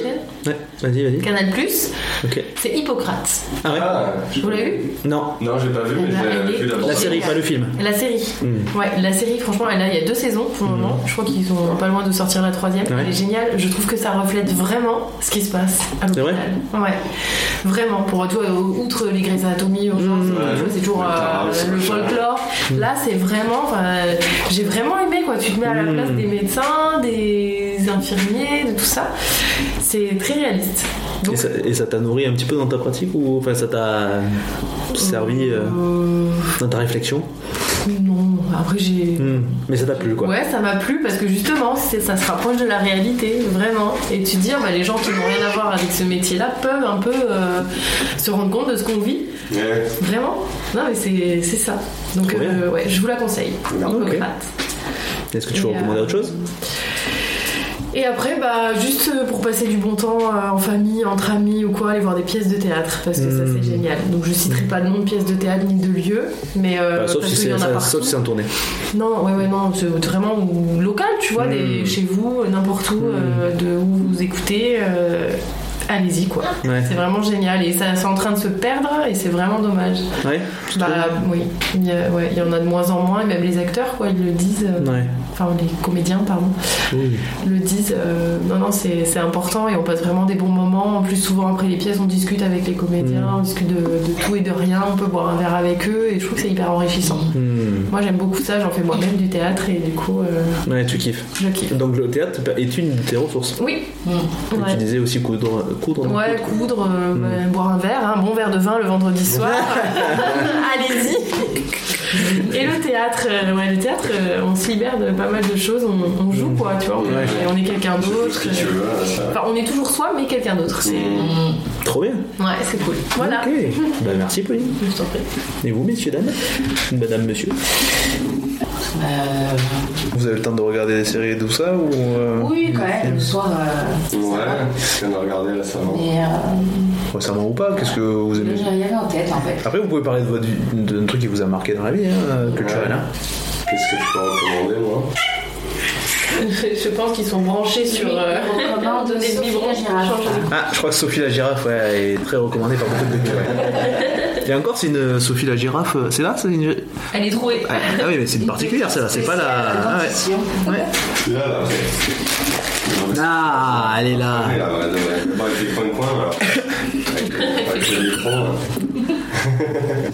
donc du coup, sinon vous avez lu, vu. euh, Euh, Vous n'êtes pas très jeu. Vous n'êtes pas très jeu, joue, euh, jouer ou. euh, ouais, si, ou bah non, on peut recommander le Skipbo. C'est un jeu de société. Euh, Skipbo Ouais, comme euh, ça, là, comme Skyjo, mais. Euh, c'est un jeu de cartes, euh, genre hyper simple. hein. Ouais. Et c'est un jeu de pli. Apéro. Euh, ouais, enfin, euh, t'as un tas et tu dois vider ce tas en faisant des suites de chiffres, en gros. Quoi. Ok. Voilà. C'est c'est un peu méditatif parce qu'on parle pas, parce qu'on pourrait euh, en profiter pour parler de notre journée et tout, mais c'est le petit euh, moment, des fois apéro skibo, on dit. Ça s'appelle l'apéro Skipbo chez Et puis on, on est dans nos petites pensées, on fait nos petits trucs. euh. Et vous faites à deux, ça se fait Ouais. Oui, oui, c'est un C'est un jeu seul à deux, quoi. À deux, oui, c'est À à deux ou deux. quatre. Deux ou quatre, ouais. Ok. Voilà, c'est notre petit truc euh, qu'on n'a pas fait depuis longtemps d'ailleurs, on pourrait peut-être en faire un bientôt. Après, quel bon film on a vu euh, récemment Ah, il y en a eu, mais là, je. Bah, si vous voulez, moi je peux dire, là, je regarde, euh, je me suis mis à Peaky Blinders. Ah oui, oh oui. Ouais, mais j'avais du mal à le mettre. J'avais Ouais. du mal à y mettre. Pour les trois épisodes que j'ai vus, il y a une certaine cohérence euh, narrative, une cohérence entre les personnages. Les personnages sont pas trop beaux. Parce que ça, ça me gêne, moi, je- quand tout le monde est assez normé dans les esthétiques, dans les physiques, ils, ils sont quand même, ils sont quand même charmants, ils ont du charisme et tout. C'est bien filmé. Franchement, les plans, en tout cas pour les trois épisodes que j'ai vus, les plans sont super. Les plans de coupe, de films, euh, tout comme ça, c'est vachement, vachement intéressant. J'ai beaucoup aimé. Après, euh, sinon, un livre que j'ai beaucoup aimé, mais je sais plus si j'en ai parlé au précédent épisode, s'appelle Le Grand Nord de Marcel Théroux et euh, au pire, je fais une redite. hein. Euh, ça parle d'une d'une héroïne dans une civilisation qui s'est après une civilisation qui s'est effondrée. Euh, ça parle d'une héroïne de comment, de sa façon de se reconstruire après que une civil- la civilisation humaine telle qu'on la connaît nous s'est bien effondrée, qu'il y a des enclaves par-ci par-là de gens et que comment elle va pouvoir euh, euh, se vivre, continuer à vivre dans l'endroit où elle est, qui est assez reclus, qui était déjà reclus à la base mais qui est encore plus reclus. Et ça fait un peu western, un peu far west et tout. et je- ouais, alors en tout cas le- le- au départ. Et vachement intéressant, elle est assez badass et euh, beaucoup de réflexion et tout. Enfin, vachement intéressant, c'est super bien écrit. J'aime beaucoup. Le Grand Nord? Ouais, Grand Nord, Voyage au Grand Nord, je crois que j'oublie les titres, je suis jamais bon, mais Marcel Théroux, c'est sûr. Voilà. Bah, sinon après, euh, si vous l'avez vu, il y a- moi j'ai pas vu la série, mais j'ai lu le livre euh, Tokyo Vice de Jake Adelstein. C'est un journaliste américain dans les années 90 qui va au Japon et qui va infiltrer les gangs de Yakuza et il va parler de ce que c'est. Mais c'est un vrai gars qui a vraiment fait ça et il parle de, en fait, de ce que ça implique du coup dans sa vie. Il va être menacé et tout ça. Il va être protégé, mais c'est vachement bien écrit, c'est assez nerveux, assez documenté et c'est pas non plus dans un pathos ni dans un truc trop drama. Et c'est assez, c'est pas très long comme bouquin. C'est 300 pages, je pense, 300-400 pages. Et vachement intéressant. Voilà. Donc les recommandations que j'ai. T'as un film qui t'est venu Euh, Une série du coup sur le canal, Le Bureau des légendes. Bon, c'est une vieille série. Ah oui. Euh, avec euh, Mathieu Kassovitz. Je sais pas qui c'est qui réalise, mais a plein de bons acteurs qu'on a, qu'on a beaucoup aimé. Je trouve qu'elle est super bien jouée. Hmm. Après, je sais pas si c'est la réalité de ce qui se passe, mais c'est euh, C'est crédible. c'est hyper crédible. C'est voilà, plein de rebondissements sur les services secrets français. Euh, moi, j'adore euh, les trucs comme ça, un peu secrets. euh, où euh, à travers le monde il y a des magouilles, des trucs, euh, ils essayent de faire tomber des dirigeants, des interventions. Enfin, je me dis vraiment ça peut être comme ça. Hmm. Et ils ont suivi, et euh, je crois que c'est la dernière série où c'est aussi en, relation avec le, le terrorisme, avec l'État islamique. D'accord. Et voilà, du coup il y a plein de plein de scènes dans les trucs comme ça, les mecs qui sont capturés. Enfin, C'est super intéressant, moi j'adore. Et c'est bien filmé? Ouais, c'est super bien filmé et euh, c'est vraiment super crédible. Et puis t'es à fond quoi. Et Quand l'épisode c'est fini, euh, voilà, enfin comme toutes les séries, hein, remarque, mais Bah pas tout, hein, parce que. t'as envie de vraiment de connaître l'aboutissement de l'enquête ou du truc. Enfin voilà, chacun ont, ont des noms de code en plus, un peu rigolo. euh. et en fait, du coup, ça s'appelle le bureau des légendes parce que les gars qui sont en intervention dans les pays. euh, euh, en Russie ou là euh, en Irak ou les trucs comme ça, ils sont euh, ils sont euh, anonymes et euh, en fait ils inventent une légende. Ils appellent ça la légende. C'est une vie euh, complètement imaginaire, quoi, avec des enfants imaginaires, une femme. euh, Ouais, il se crée, euh, il se crée une légende quoi. Et, euh, pour pas se faire euh, gauler voilà, quand ils sont en intervention pendant des mois et des mois euh, ils s'inventent complètement des vies euh, et du coup ils ont des interrogatoires pour euh, se rappeler tout euh, voilà leur légende quoi, pour pas qu'ils bug à un moment donné parce qu'ils Ouais. se Ouais. euh, se choper quoi. Ouais. Ok. Donc voilà, ça euh, vraiment très très bonne série française et après en série humoristique Platane Ah oui, avec euh, Eric Judor. J'étais en train d'y penser justement. Alors ça c'est euh, une pépite. Mais J'adore Eric et Ramsey déjà, donc euh, il me faut mourir de rire, mais Platane c'est vraiment... euh, Ouais, il garde, il garde l'essence de son humour. Ouais, c'est génial. Ouais, il a bien réussi. Il arrive que des conneries, euh, qui ment tout le temps, et qui se fout dans des pétrins tout le temps, et il s'en sort jamais. Et, qui- et en même temps, il- c'est lui qui s'y met tout seul dans les pétrins. Enfin bref, c'est- super bien filmé, c'est très drôle aussi. Donc, euh, tous les personnages secondaires, ils sont tous super marrants. Hmm. Et il y a beaucoup de personnalités qui jouent leur propre rôle. T'as Monica Bellucci voilà, Mm. qui joue Monica Bellucci. euh, T'as plein d'autres euh, gens connus du cinéma qui jouent leur propre rôle là-dedans. donc, euh, Ok, trop marrant. ok, bon bah super. Merci beaucoup. Comment vous êtes senti? Non, bon, il y en a un qui a fait des allers-retours, donc. euh, Même un autre qui a fait des allers-retours aussi. Qui a voulu participer Ouais. Ah, Alors finalement, hein, comment vous êtes senti par rapport au- à votre idée de départ Ouais, bah, c'est bah, c'est une bien, discussion, ouais. euh, Ça a conversé, c'était, euh, vous Ouais. avez pu trouver votre place dans la conversation, tout ça. Bah oui. Hmm. Ouais, euh, ouais, carrément. Ouais, non, top. Ouais. Bon, Ouais. après coup, si vous avez, merci. Si après coup vous avez des retours à me faire pour euh, faire aider à agrandir le truc, vous me- n'hésitez pas, vous êtes les bienvenus. Et pour toi, comment ça va se passer Euh, mais alors là, du coup, ça, je, je suis en train d'expérimenter. Alors, j'appréhendais un peu parce que normalement aujourd'hui on devait faire deux épisodes. Ça, je le couperai, mais on devait faire deux épisodes d'affilée. Je savais que ça allait être compliqué, mais ça aurait été une épreuve intéressante à voir parce que faire un épisode, je sais pas comment vous sentez en, en termes d'énergie. Ouais, bah là, euh, oui. J'imagine, toi, Moi, ça faire va. un deuxième. Toi, ça va. Moi, j'ai Moi, je suis déjà fatigué. C'est parce que vous, vous avez fait C'est la ça, nous on est déjà euh, fatigué d'hier, je pense que de parler ça a encore plus un peu rajouter la fatigue et puis là qui... Voilà. Moi, ça me fait du bien d'être ailleurs que la maison. Ouais, que la maison. Ouais, c'est Ouais, vrai. un peu. euh, Donc voilà, moi On j'ai. va boire un coup d'abord. Voilà. Donc j'appréhendais un peu deux épisodes d'affilée, mais tant bon, d'une certaine manière tant mieux, on fait qu'un épisode. Mais là, ça fait quand même la troisième semaine que je fais d'affilée euh, des épisodes, Ouais. et j'avoue que je suis un peu en mode, euh, putain, je sais pas si je vais arriver à trouver des des liens, parce que tu sais, pas pour faire de redite ou d'être un peu original, d'arriver à trouver la même énergie. Parce que quand il y a un épisode, il y a un enregistrement qui se fait, je fais ah putain, j'ai trop bien senti. Du coup, il y a un peu la pression pour l'épisode d'après. où Je me dis, est-ce que je vais arriver à faire exactement pareil euh, La dernière fois, j'étais pas trop bien. Est-ce que je vais arriver à garder un peu, euh, tu vois Donc c'est euh, donc là aujourd'hui, je suis un peu entre deux. Je vous Ouais. l'avoue, c'est la troisième semaine que je fais un épisode, donc je, je suis entre deux. Je je j'étais pas trop sûr d'arriver à faire les bons liens et compagnie. En tout cas, j'ai pris du plaisir à vous avoir. C'était très agréable. J'espère que tu me donneras ta recette pour la mousse au chocolat sans chocolat. Ouais, C'est vrai qu'on n'a pas, pas trop parlé de. Voilà. C'est mon péché mignon, Voilà, mais qui a montré ça Elle prend pas un jour. Toi, t'aimes le chocolat Non Et bien voilà, une mousse au chocolat sans chocolat, ça serait. Euh, et c'est vrai qu'on n'a pas trop parlé de vos métiers imaginaires, euh, de l'astronaute et de marche sur l'eau. Tant qu'on veut pas. Hein. C'est un plaisir. Je recrute donc que ce soit vous les invités, aussi bien que les personnes qui écoutent. Si vous connaissez des gens qui seraient intéressés à l'idée de participer ou et ou de témoigner. Parce que je pense que peut-être à un moment, si j'ai ça, si j'ai des personnes qui me font des retours, je- ça me ferait plaisir de les lire. Tu vois, faire une intro plus axée sur des expériences perso.